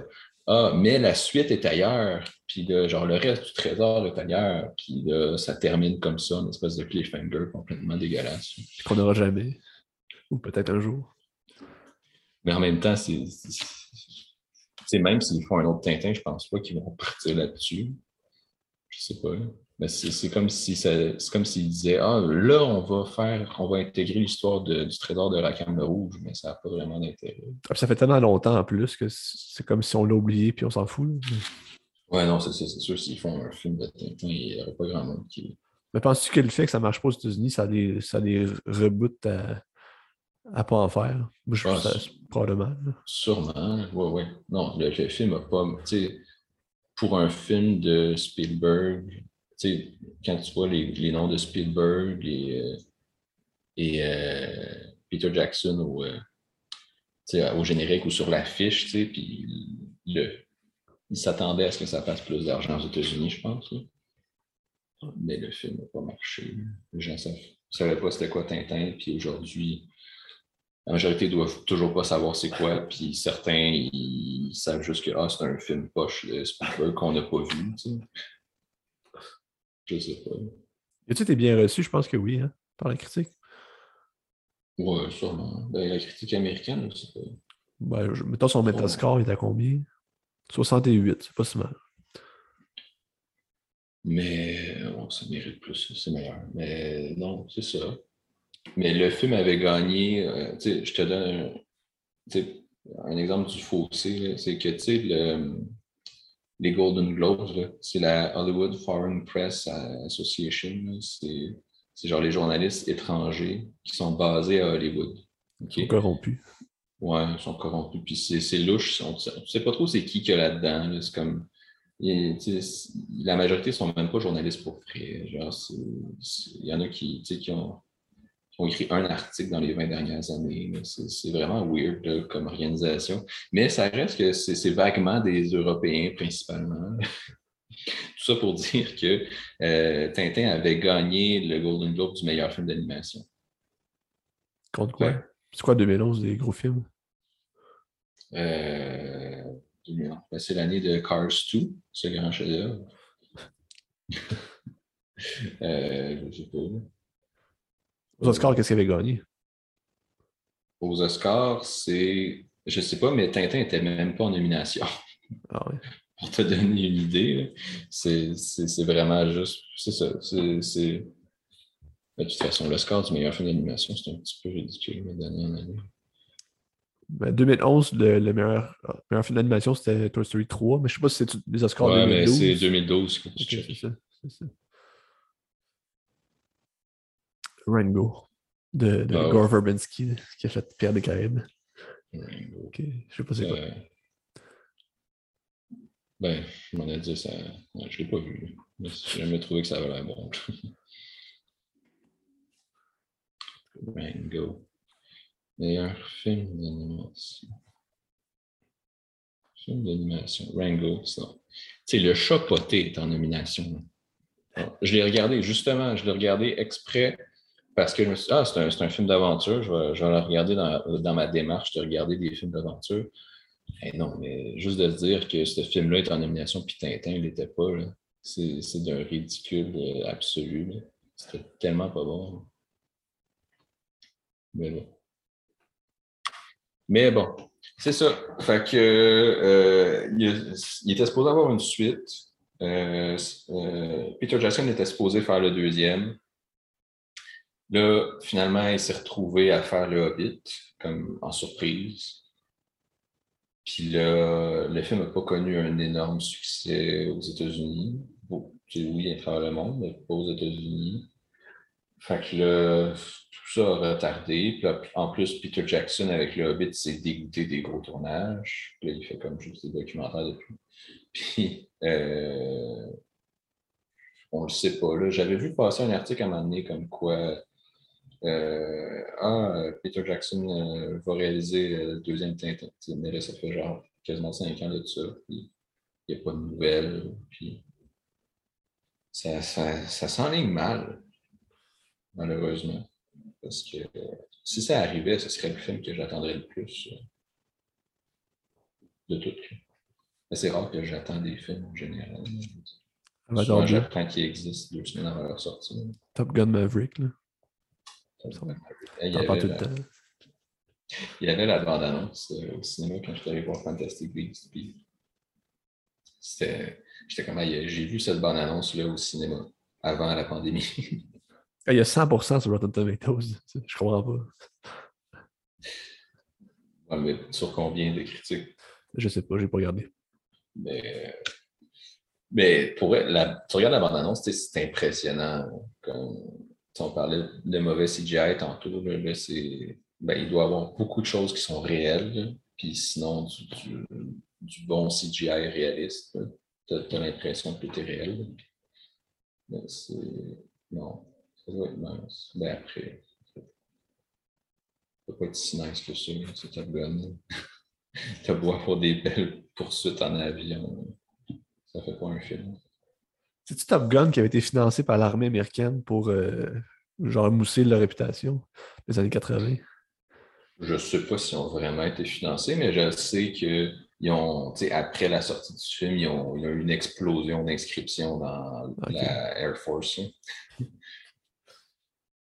mais, ouais, mais c'est sûr, les films. C'est pas un film de.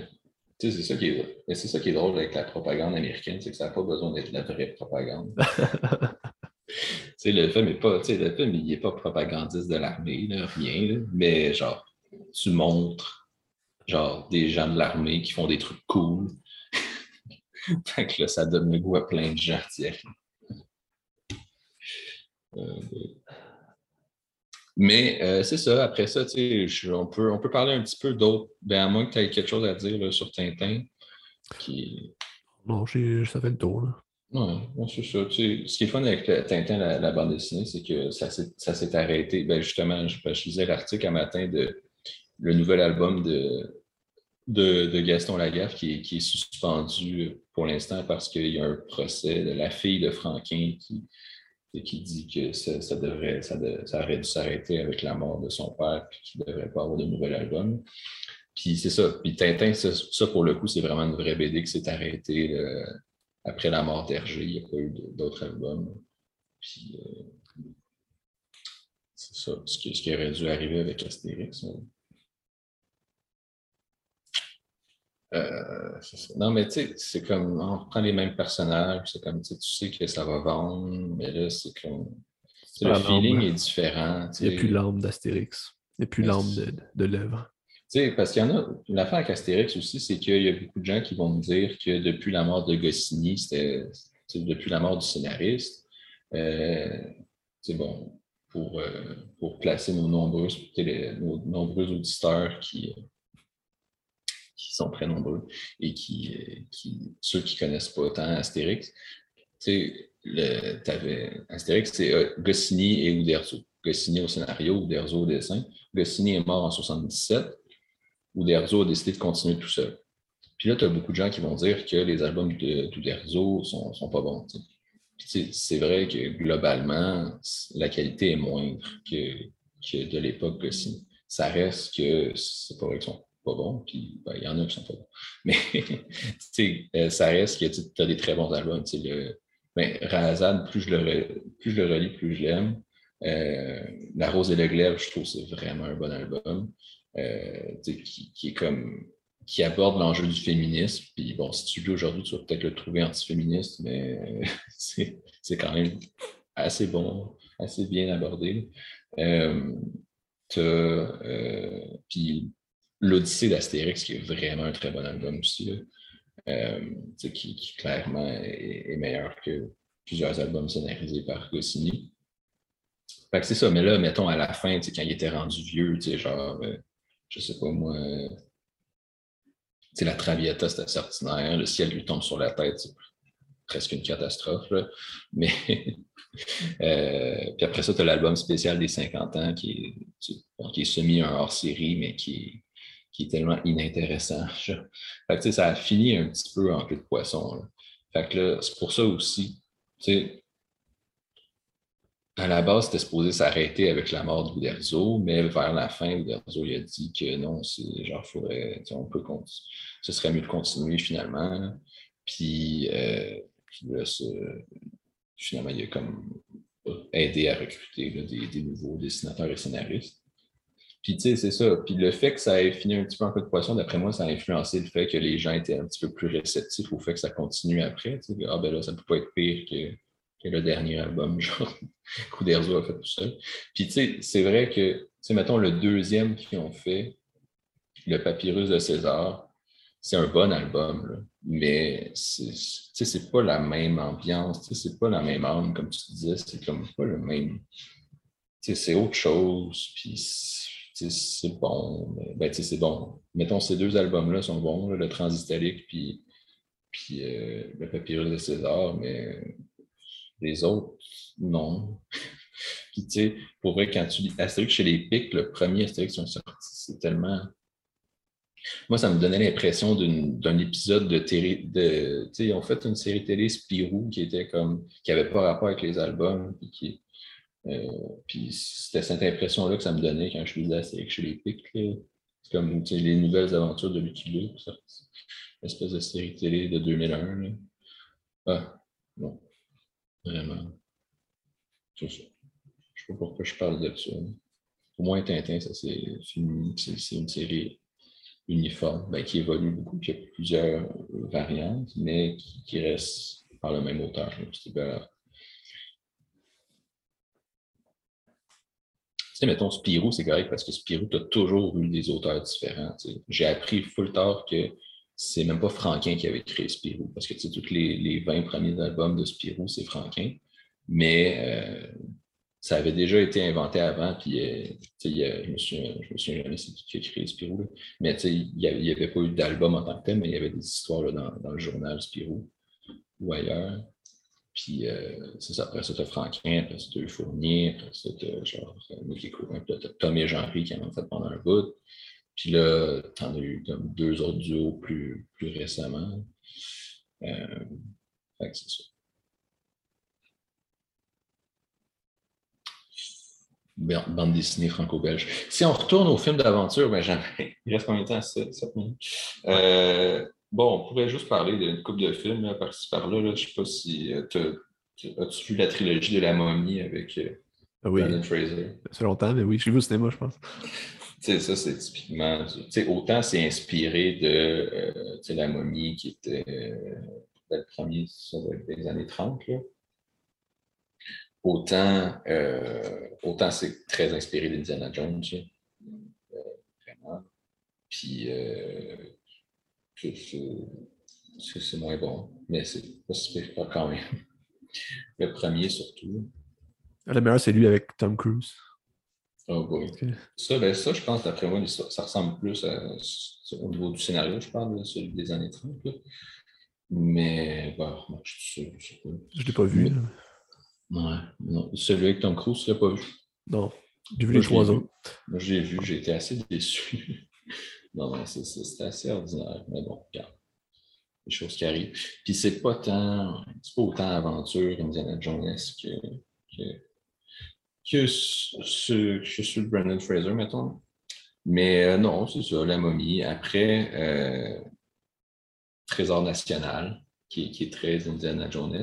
Il y a moins d'action, mais euh, un truc, bon, c'est pas nécessairement extraordinaire comme film, mais un truc que je trouve réussi, c'est euh, à la fin, ben, réussi.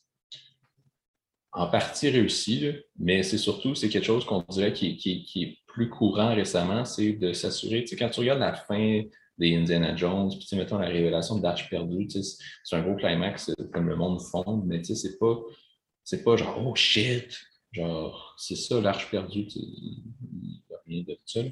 Tandis que là, à la fin, quand, quand ils dévoilent le, trésor dans, le Trésor national, c'est comme, oh shit, tu sais, puis là, tout s'éclaire, puis là, c'est comme la musique, puis c'est- comme, on veut te forcer à ressentir une émotion, puis tu sais, euh, je me souviens que quand j'étais petit, ça marchait en cinéma, puis comme, oh shit, c'est malade, là. Ils ont découvert le trésor. Puis, tu sais, c'est ça, l'espèce de build-up de la révélation, c'est quelque chose qu'on fait plus récemment. Là. Là, justement, de dire ça, ça me fait penser à Da Vinci Code là, à la fin. genre, on, spoil tellement de trucs aujourd'hui. là, mais Ah, mais c'est les vieux films, c'est correct. Là. You're the last living descendant of Jesus Christ. Sais, c'est comme... Le pire, c'est que quand tu lis dans, dans- Quand tu lis le roman, c'est tellement pas ça. Ben, je veux dire, c'est c'est ça, mais c'est- je pense que c'est pas la. C'est pas comme You're the last living descendant. Puis c'est pas genre vu comme une grosse révélation. C'est comme genre, ouais, tu- théoriquement, là, ça a l'air que tu descends de Jésus-Christ, mais c'est pas, pas du tout traité comme une, méga révélation. genre. Comme, dans le film, que c'est c'est vraiment fait pour être une espèce de méga euh, moment de, fou comme ça. Fait que euh, c'est ça, mais bon, Da Vinci Code, c'est ça. T'as- t'as une inspiration d'Indiana Jones, euh, même si c'est moins exotique et tu as beaucoup moins d'action, mais c'est plus genre une chasse, au ben, une chasse aux indices qui mène au trésor, si on veut. Euh, c'est ça, mais dans un registre plus, plus aventure, tu as évidemment les jeux Uncharted. Qui, tous les jeux Uncharted, c'est tu ce qu'on recherche, c'est vraiment une cité perdue. Puis euh, c'est toujours, le premier, c'est Eldorado. Le deuxième, c'est euh, Shangri-La, Shambhala, je ne sais pas trop. c'est indien, puis je sais pas. Je, je connais pas. Tomb Raider, Ouais, mais c'est ça. T'as Tomb Raider, que ce soit les jeux ou euh, des les films films. qui sont trop sexy pour nous. Wow, la référence que, très nichée. Mais je pense que tu en avais parlé. euh, T'en as pas parlé dans Qu'est-ce que tu regardes? L'autre fois? Ouais. Boy. Mais euh, c'est ça, tu les, les jeux Uncharted, euh, c'est ça, tu as toujours l'espèce de recherche d'une cité perdue, là, puis c'est vraiment, tu c'est très, très inspiration Indiana Jones. là. Puis Tomb Raider aussi, j'ai, je connais moins moi aussi, donc je jouais à Tomb Raider 3 quand j'étais petit. Mais, euh, tu sais, Uncharted sont... on dirait que c'est le genre de, jeu que, je ne veux pas critiquer pour critiquer, mais bon, c'est sûr, à la base, c'est pas, pas tant mon genre de jeu, mais c'est. Moi, je voulais vraiment y jouer parce que c'était du. euh, je voulais un jeu vraiment Indiana Jones, pour jouer, me sentir comme dans un Indiana Jones. Je trouve que c'est plus ou moins réussi. Là. Dans le sens que, tu Uncharted, c'est quoi? On dirait que quand tu lis un résumé du jeu ou euh, une critique du jeu, tu as l'impression que personne ne te le dit ce que c'est, mais tout ce que c'est, c'est un, TPS avec des phases de plateforme. Puis, tu sais, des phases de plateforme qui sont vraiment, qui servent juste à meubler le temps puis à voir des paysages parce que tu n'as pas, aucune difficulté.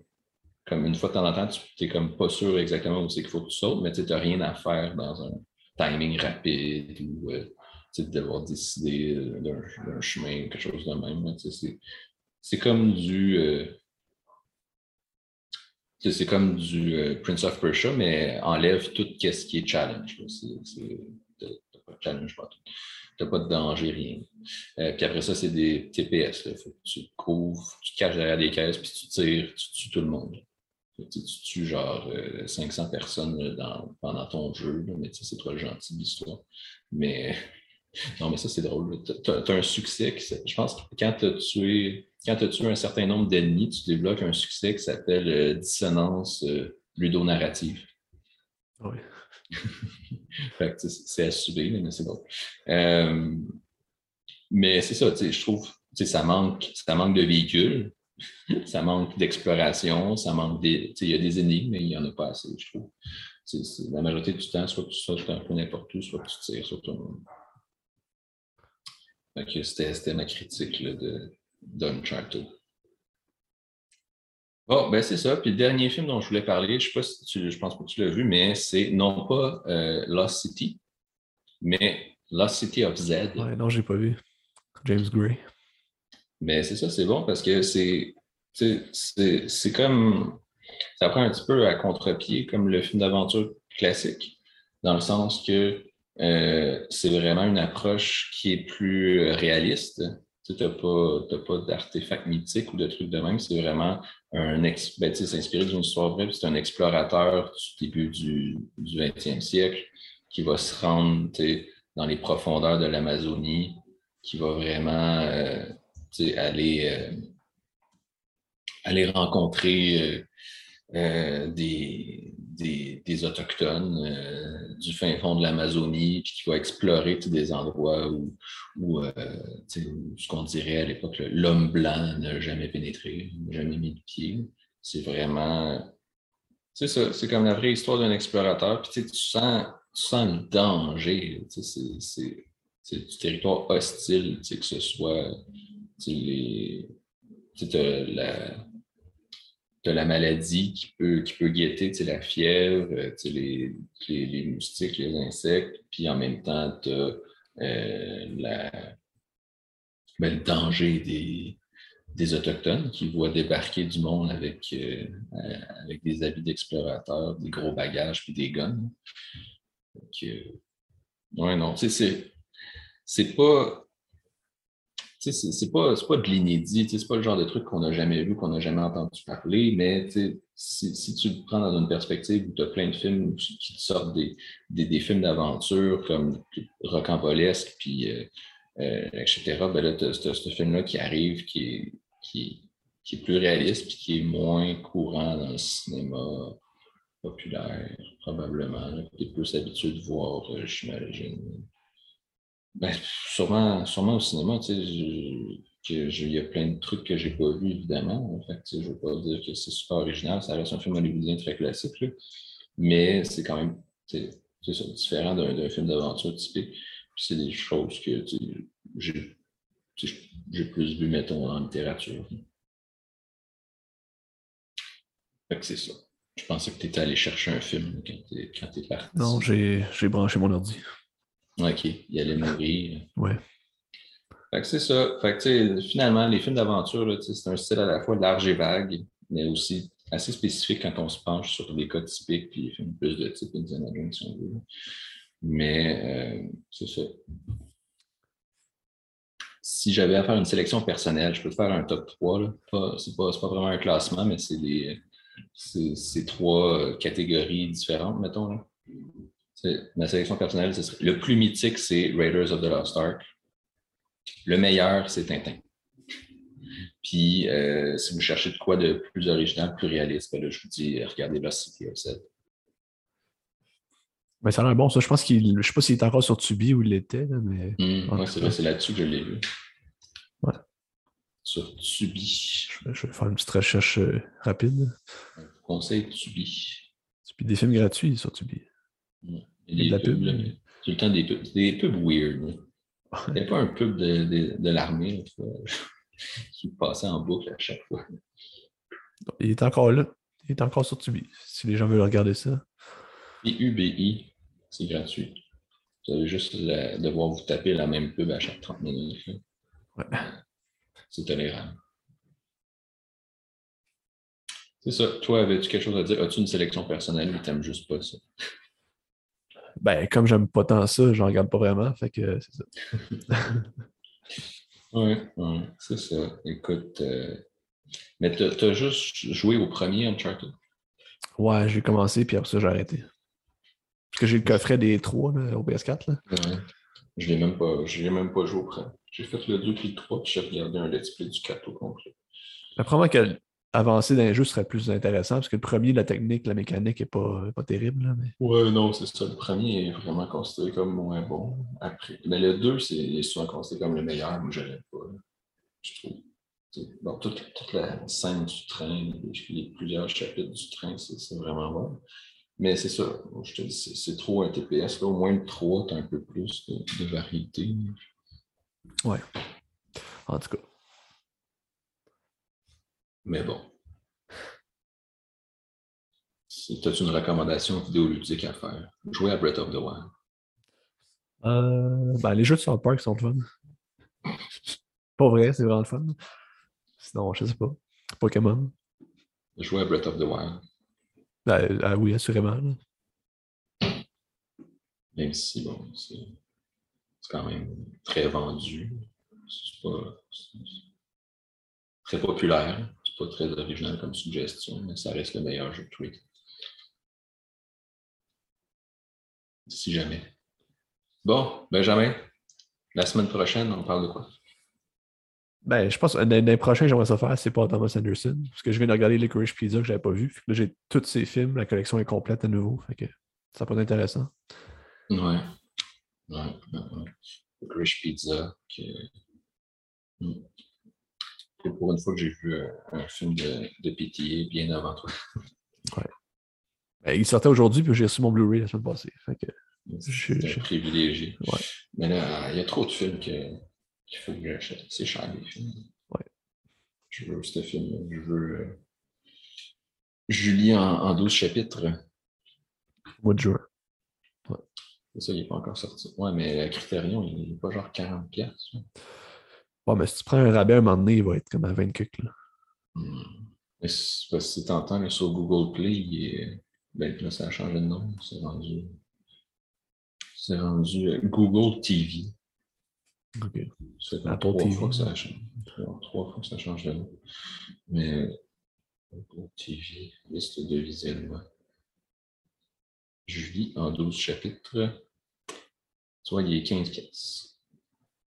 En même temps qu'à ça, attends un peu de le prendre en rabais pour euh, un petit peu plus cher, mais tu l'as en Criterion avec des, des affaires de plus.